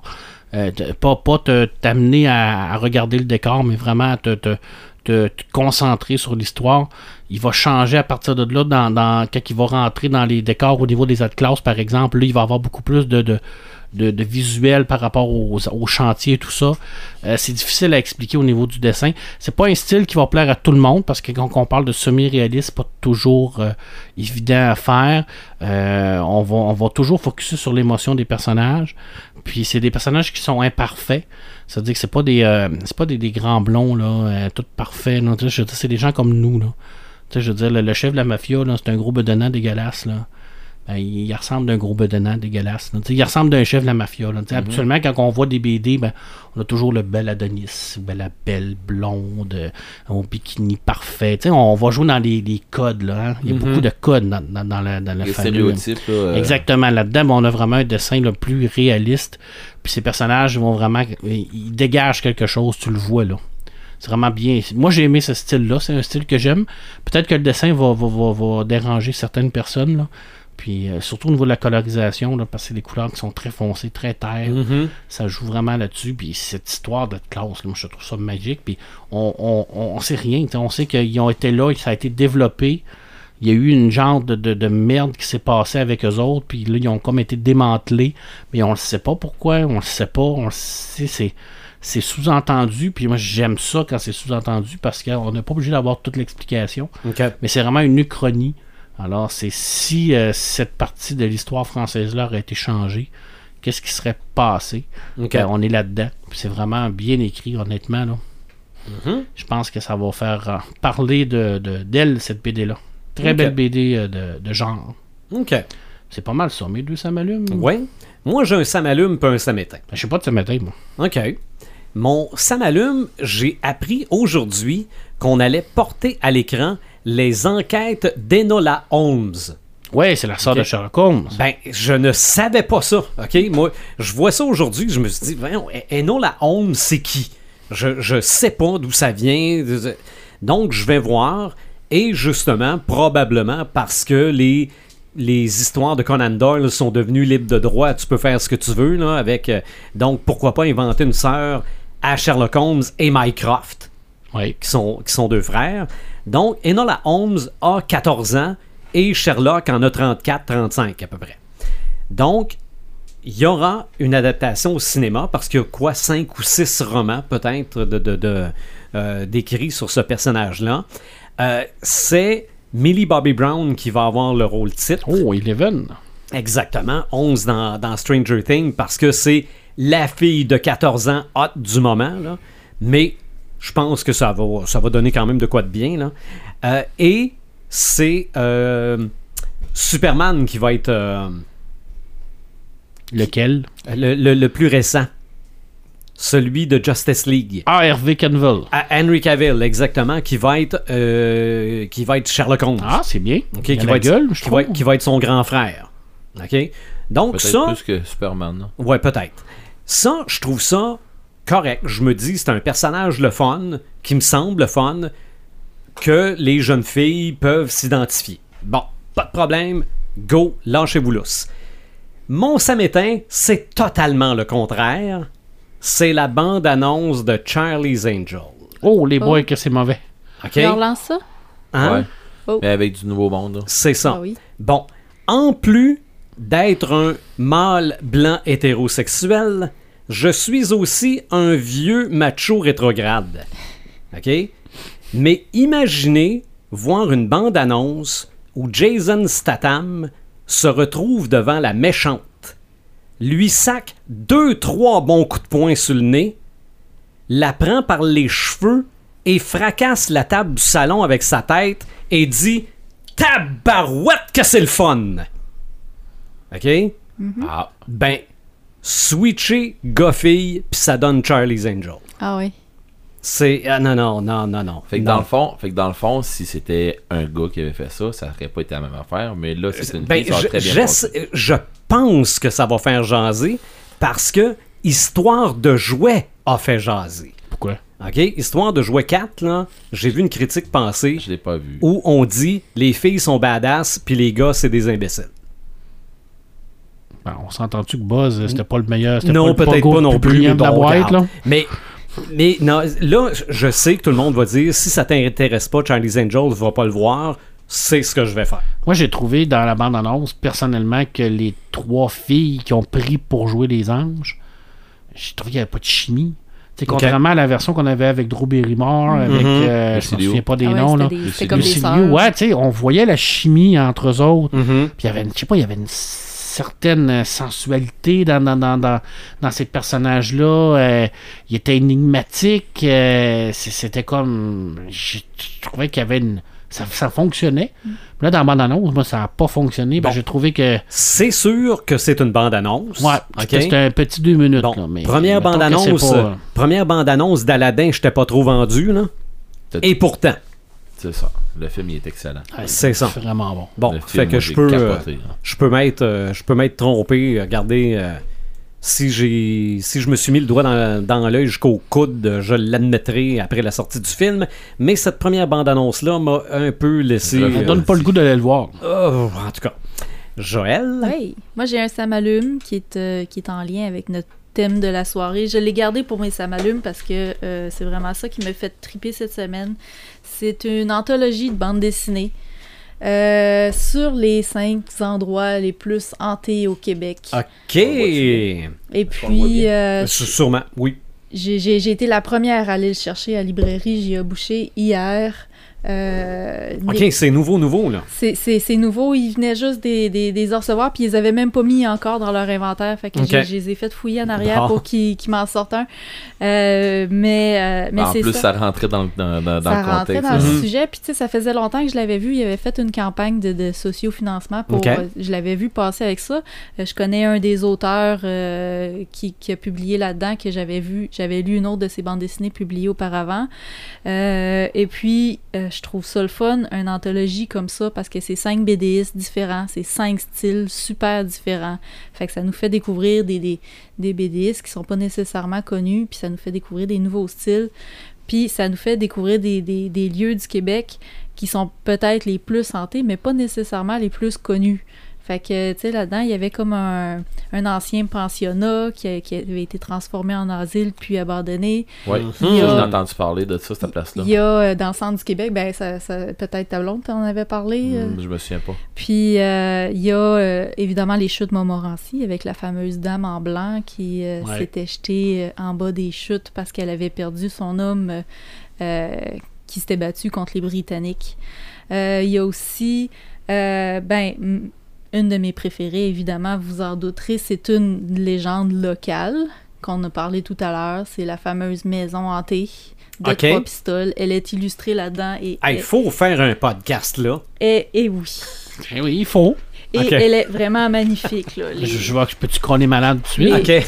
les images sont super belles. Ah, Fait que, Ben, on, on peut voir là, les, les- premières ça, images, là. on voit de quoi qu'elle a de l'air aujourd'hui, puis on a Elle une représentation de quoi qu'elle ressemblait peut-être dans le temps. temps. C'est ça. Puis là, dans le temps, Mhm. c'est l'autre image. Mhm. Fait que vraiment une belle bande dessinée. Euh, puis ensuite de ça, il y a un, un village où est-ce qu'il y avait un homme sans tête. Et puis il y a un, une ancienne, euh, un ancien lieu carcéral qui aujourd'hui aurait été transformé en centre culturel. euh, qui serait aussi extrêmement hanté et les gens auraient euh, été témoins de beaucoup de, de- de- de trucs paranormaux à cet endroit-là. Ok. Fait que c'est une très belle bande dessinée qui est euh, publiée chez les éditions Sawin. Les éditions Sawin, c'est une, une petite maison d'édition indépendante que ça fait environ un an qui, qui ont démarré. Euh, ils font des, des- des belles bandes dessinées jusqu'à présent. Là, j'aime beaucoup qu'est-ce qu'ils font. Puis euh, euh, c'est, c'est- ça va être de quoi à surveiller. Là. Ça va être des nouveaux BDS puis du nouveau stock qui va Mhm. sortir. Puis j'aime beaucoup ça. Fait que c'est mon, c'est mon samalume pour cette semaine. J'ai, j'ai, j'ai- je l'ai dévoré dans le temps de le dire. J'ai tout de suite plongé là-dedans. Puis une très bande, une belle bande dessinée. Les cinq endroits les plus hantés au Québec. Mhm, Tu parles d'endroits qui ont été transformés en autre chose. Ça me fait penser que moi, l'endroit où je travaille a déjà été un cinéma 3X. Ouais. Oh! Je ne sais pas s'il reste des fantômes là. Ouais, hein? J'ai- pas vérifié. Euh, Red the Gamer. Qu'est-ce que tu veux que des je raconte après ça, moi? Il a mis à bord, là. euh, J'ai pas de samétain. OK. Euh, pff, ça me tente pas. C'est Fait que euh, ça m'allume, ben euh, il y a de Sinking City qui vient de sortir, euh, qui est sorti le 27, donc hier. Euh, c'est un jeu basé sur euh, la- le monde de Call of Cthulhu, le, la- le monde de, la, de Lovecraft. Euh, je vous invite à aller voir euh, le, le- le trailer. Pas, allez, pas, allez pas tout voir le jeu, allez, faites-le le jeu. Mais allez voir seulement le trailer. Vous allez comprendre où est-ce qu'on s'en va. Euh, on se créerait à Dunwich. Puis, euh, il, en tout cas, il arrive des trucs, là, mais euh, c'est ça. Allez voir de quoi ça a l'air. C'est vraiment du Lovecraft. À côté. Vraiment à côté. Euh, L'autre, euh, mon, mon autre, ça m'allume. C'est le Comic Con. On s'enligne pour aller au Comic Con. Puis euh, là, mes, mes filles là, ils ont hâte, ils ont hâte. Là. Puis j'étais plus sûr que j'étais capable d'y aller à cause de, de, de, Mhm. de mes missions euh, d'agent secret. fait que j'étais plus sûr que j'étais capable d'y aller. Puis finalement, ben, je vais être bon pour y aller. Puis euh, là, en plus que je viens de savoir que euh, Joël, on va, on va se voir là-bas, Ouais, tout ça. Mhm. Tu m'avais dit que si j'y allais, on allait manger au Lockhart. Tu vas être encore capable? C'est le Lockhart qu'on avait dit. Ouais. C'était où le Lockhart? C'est euh? le, le, le, le, le bar à thématique Harry Potter. Le, le restaurant à thématique Harry Potter. Ok, ben, moi, euh, j'avais, j'avais dit aux- à mes filles la banquise, là, mais parce Ah. qu'on avait entendu parler de la banquise, tout ça, mais là, le Lockhart, euh, moi, je dirais pas non. Là. OK. C'est- on va checker. on va checker. on Oh, ouais, ça rendu là. Ça va être une bonne journée. ouais, ouais. Ben, c'est où le Lockhart J'en ai aucune idée. Moi non plus. Moi, je prends le métro. Moi aussi. C'est ça. Moi, j'arrive là-bas, Faut- c'est Longueuil. Longueuil. Faut que tu ça, prennes la station 9 et 3 quarts. Fait que, Ben ouais. fait qu'on se rejoindra à Longueuil. Il a l'air de trouver ça bizarre, là. Non, non, mais c'est ça. Le trois quarts. Il doit y avoir ça à Montréal. Ben oui, Il doit y avoir l'équivalent au moins. on en trouvera un. Ah. 10 et c'est 8. En tout cas, fon- fonce dans le mur entre 9 puis 10, là, puis... euh, Prochaine station, 9 et 3 quarts. Aïe, hein? on resterait frais, on s'en regarderait de très bon frais. On débarque là. Ouais, c'est là, c'est là qu'on va. Euh. Ouais, mais les filles, pas- ça arrête pas le train. Je te dis, on arrête là. ah, les gars? Mais c'est ça. Fait que non, euh, j'ai vraiment hâte au Comic Con, mais mes filles, euh, mes filles voient, voient ça comme un événement à cette heure. Puis, OK, ben oui. Il, il aurait euh, été déçu de pas y aller. ben oui, il, avait, il aurait été déçu, mais il comprenait un peu euh, c'était quoi ma mission d'agent secret. Là, fait que euh, ils comprennent toute l'histoire. Ah. Mais euh, Maintenant qu'ils savent qu'ils ont Schwarzenegger dans Vrai Mensonge. En tout cas, mettons, mettons que mettons qu'on a eu des, quelques discussions euh, à la maison. Mais bon, fait que euh, c'est ça. Donc c'est euh, c'est quoi que j'ai j'ai vraiment hâte. Mhm. J'aimerais ça à un moment donné y aller déguisé. Euh, L'année passée, je vous en avais parlé. J'aimerais ça y aller déguisé. OK. Mais là, euh, je vais être avec une crinquée. Fait que euh, on- je vais être avec un groupe de crinqués, mais je vais être avec une crinquée du podcast. Là, je pense qu'on va voir ça autrement, peut-être. Mhm. Ça va être le fun. là. Good. Ouais, ça, j'ai bien hâte. Je lance ça comme ça, mais on n'a jamais fait de podcast sur les déguisements et les cosplays. Oh. C'est vrai. Je le sais pas si ça pourrait se faire. En tout cas, il y a des livres. Oui. J'étais un peu abonné. abonné. Et là, c'est pour être un peu abonné. Des fois, il t'envoie des livres, puis des fois, il t'oublie. c'est ça. moi. Moi, je me, je me suis déjà déguisé en Kiss. Ah oui. Ah, En Ça- kiss au chocolat ça- ou... Non, non, non, non, non, non. Le batteur du groupe. J'ai Hey. tellement eu l'image. à chevaler, vous voyez bien qu'il souffle. là. Mais je pourrais essayer, Marc. en grosse papillote. En aluminium. Métallique. Tellement beau. Grosse patate. Euh, je t'aime, Marc.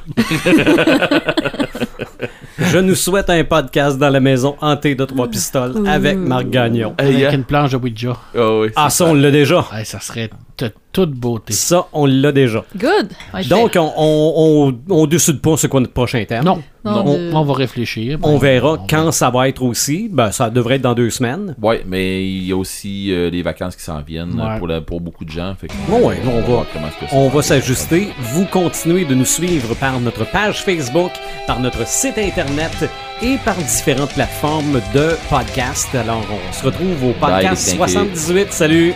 Salut!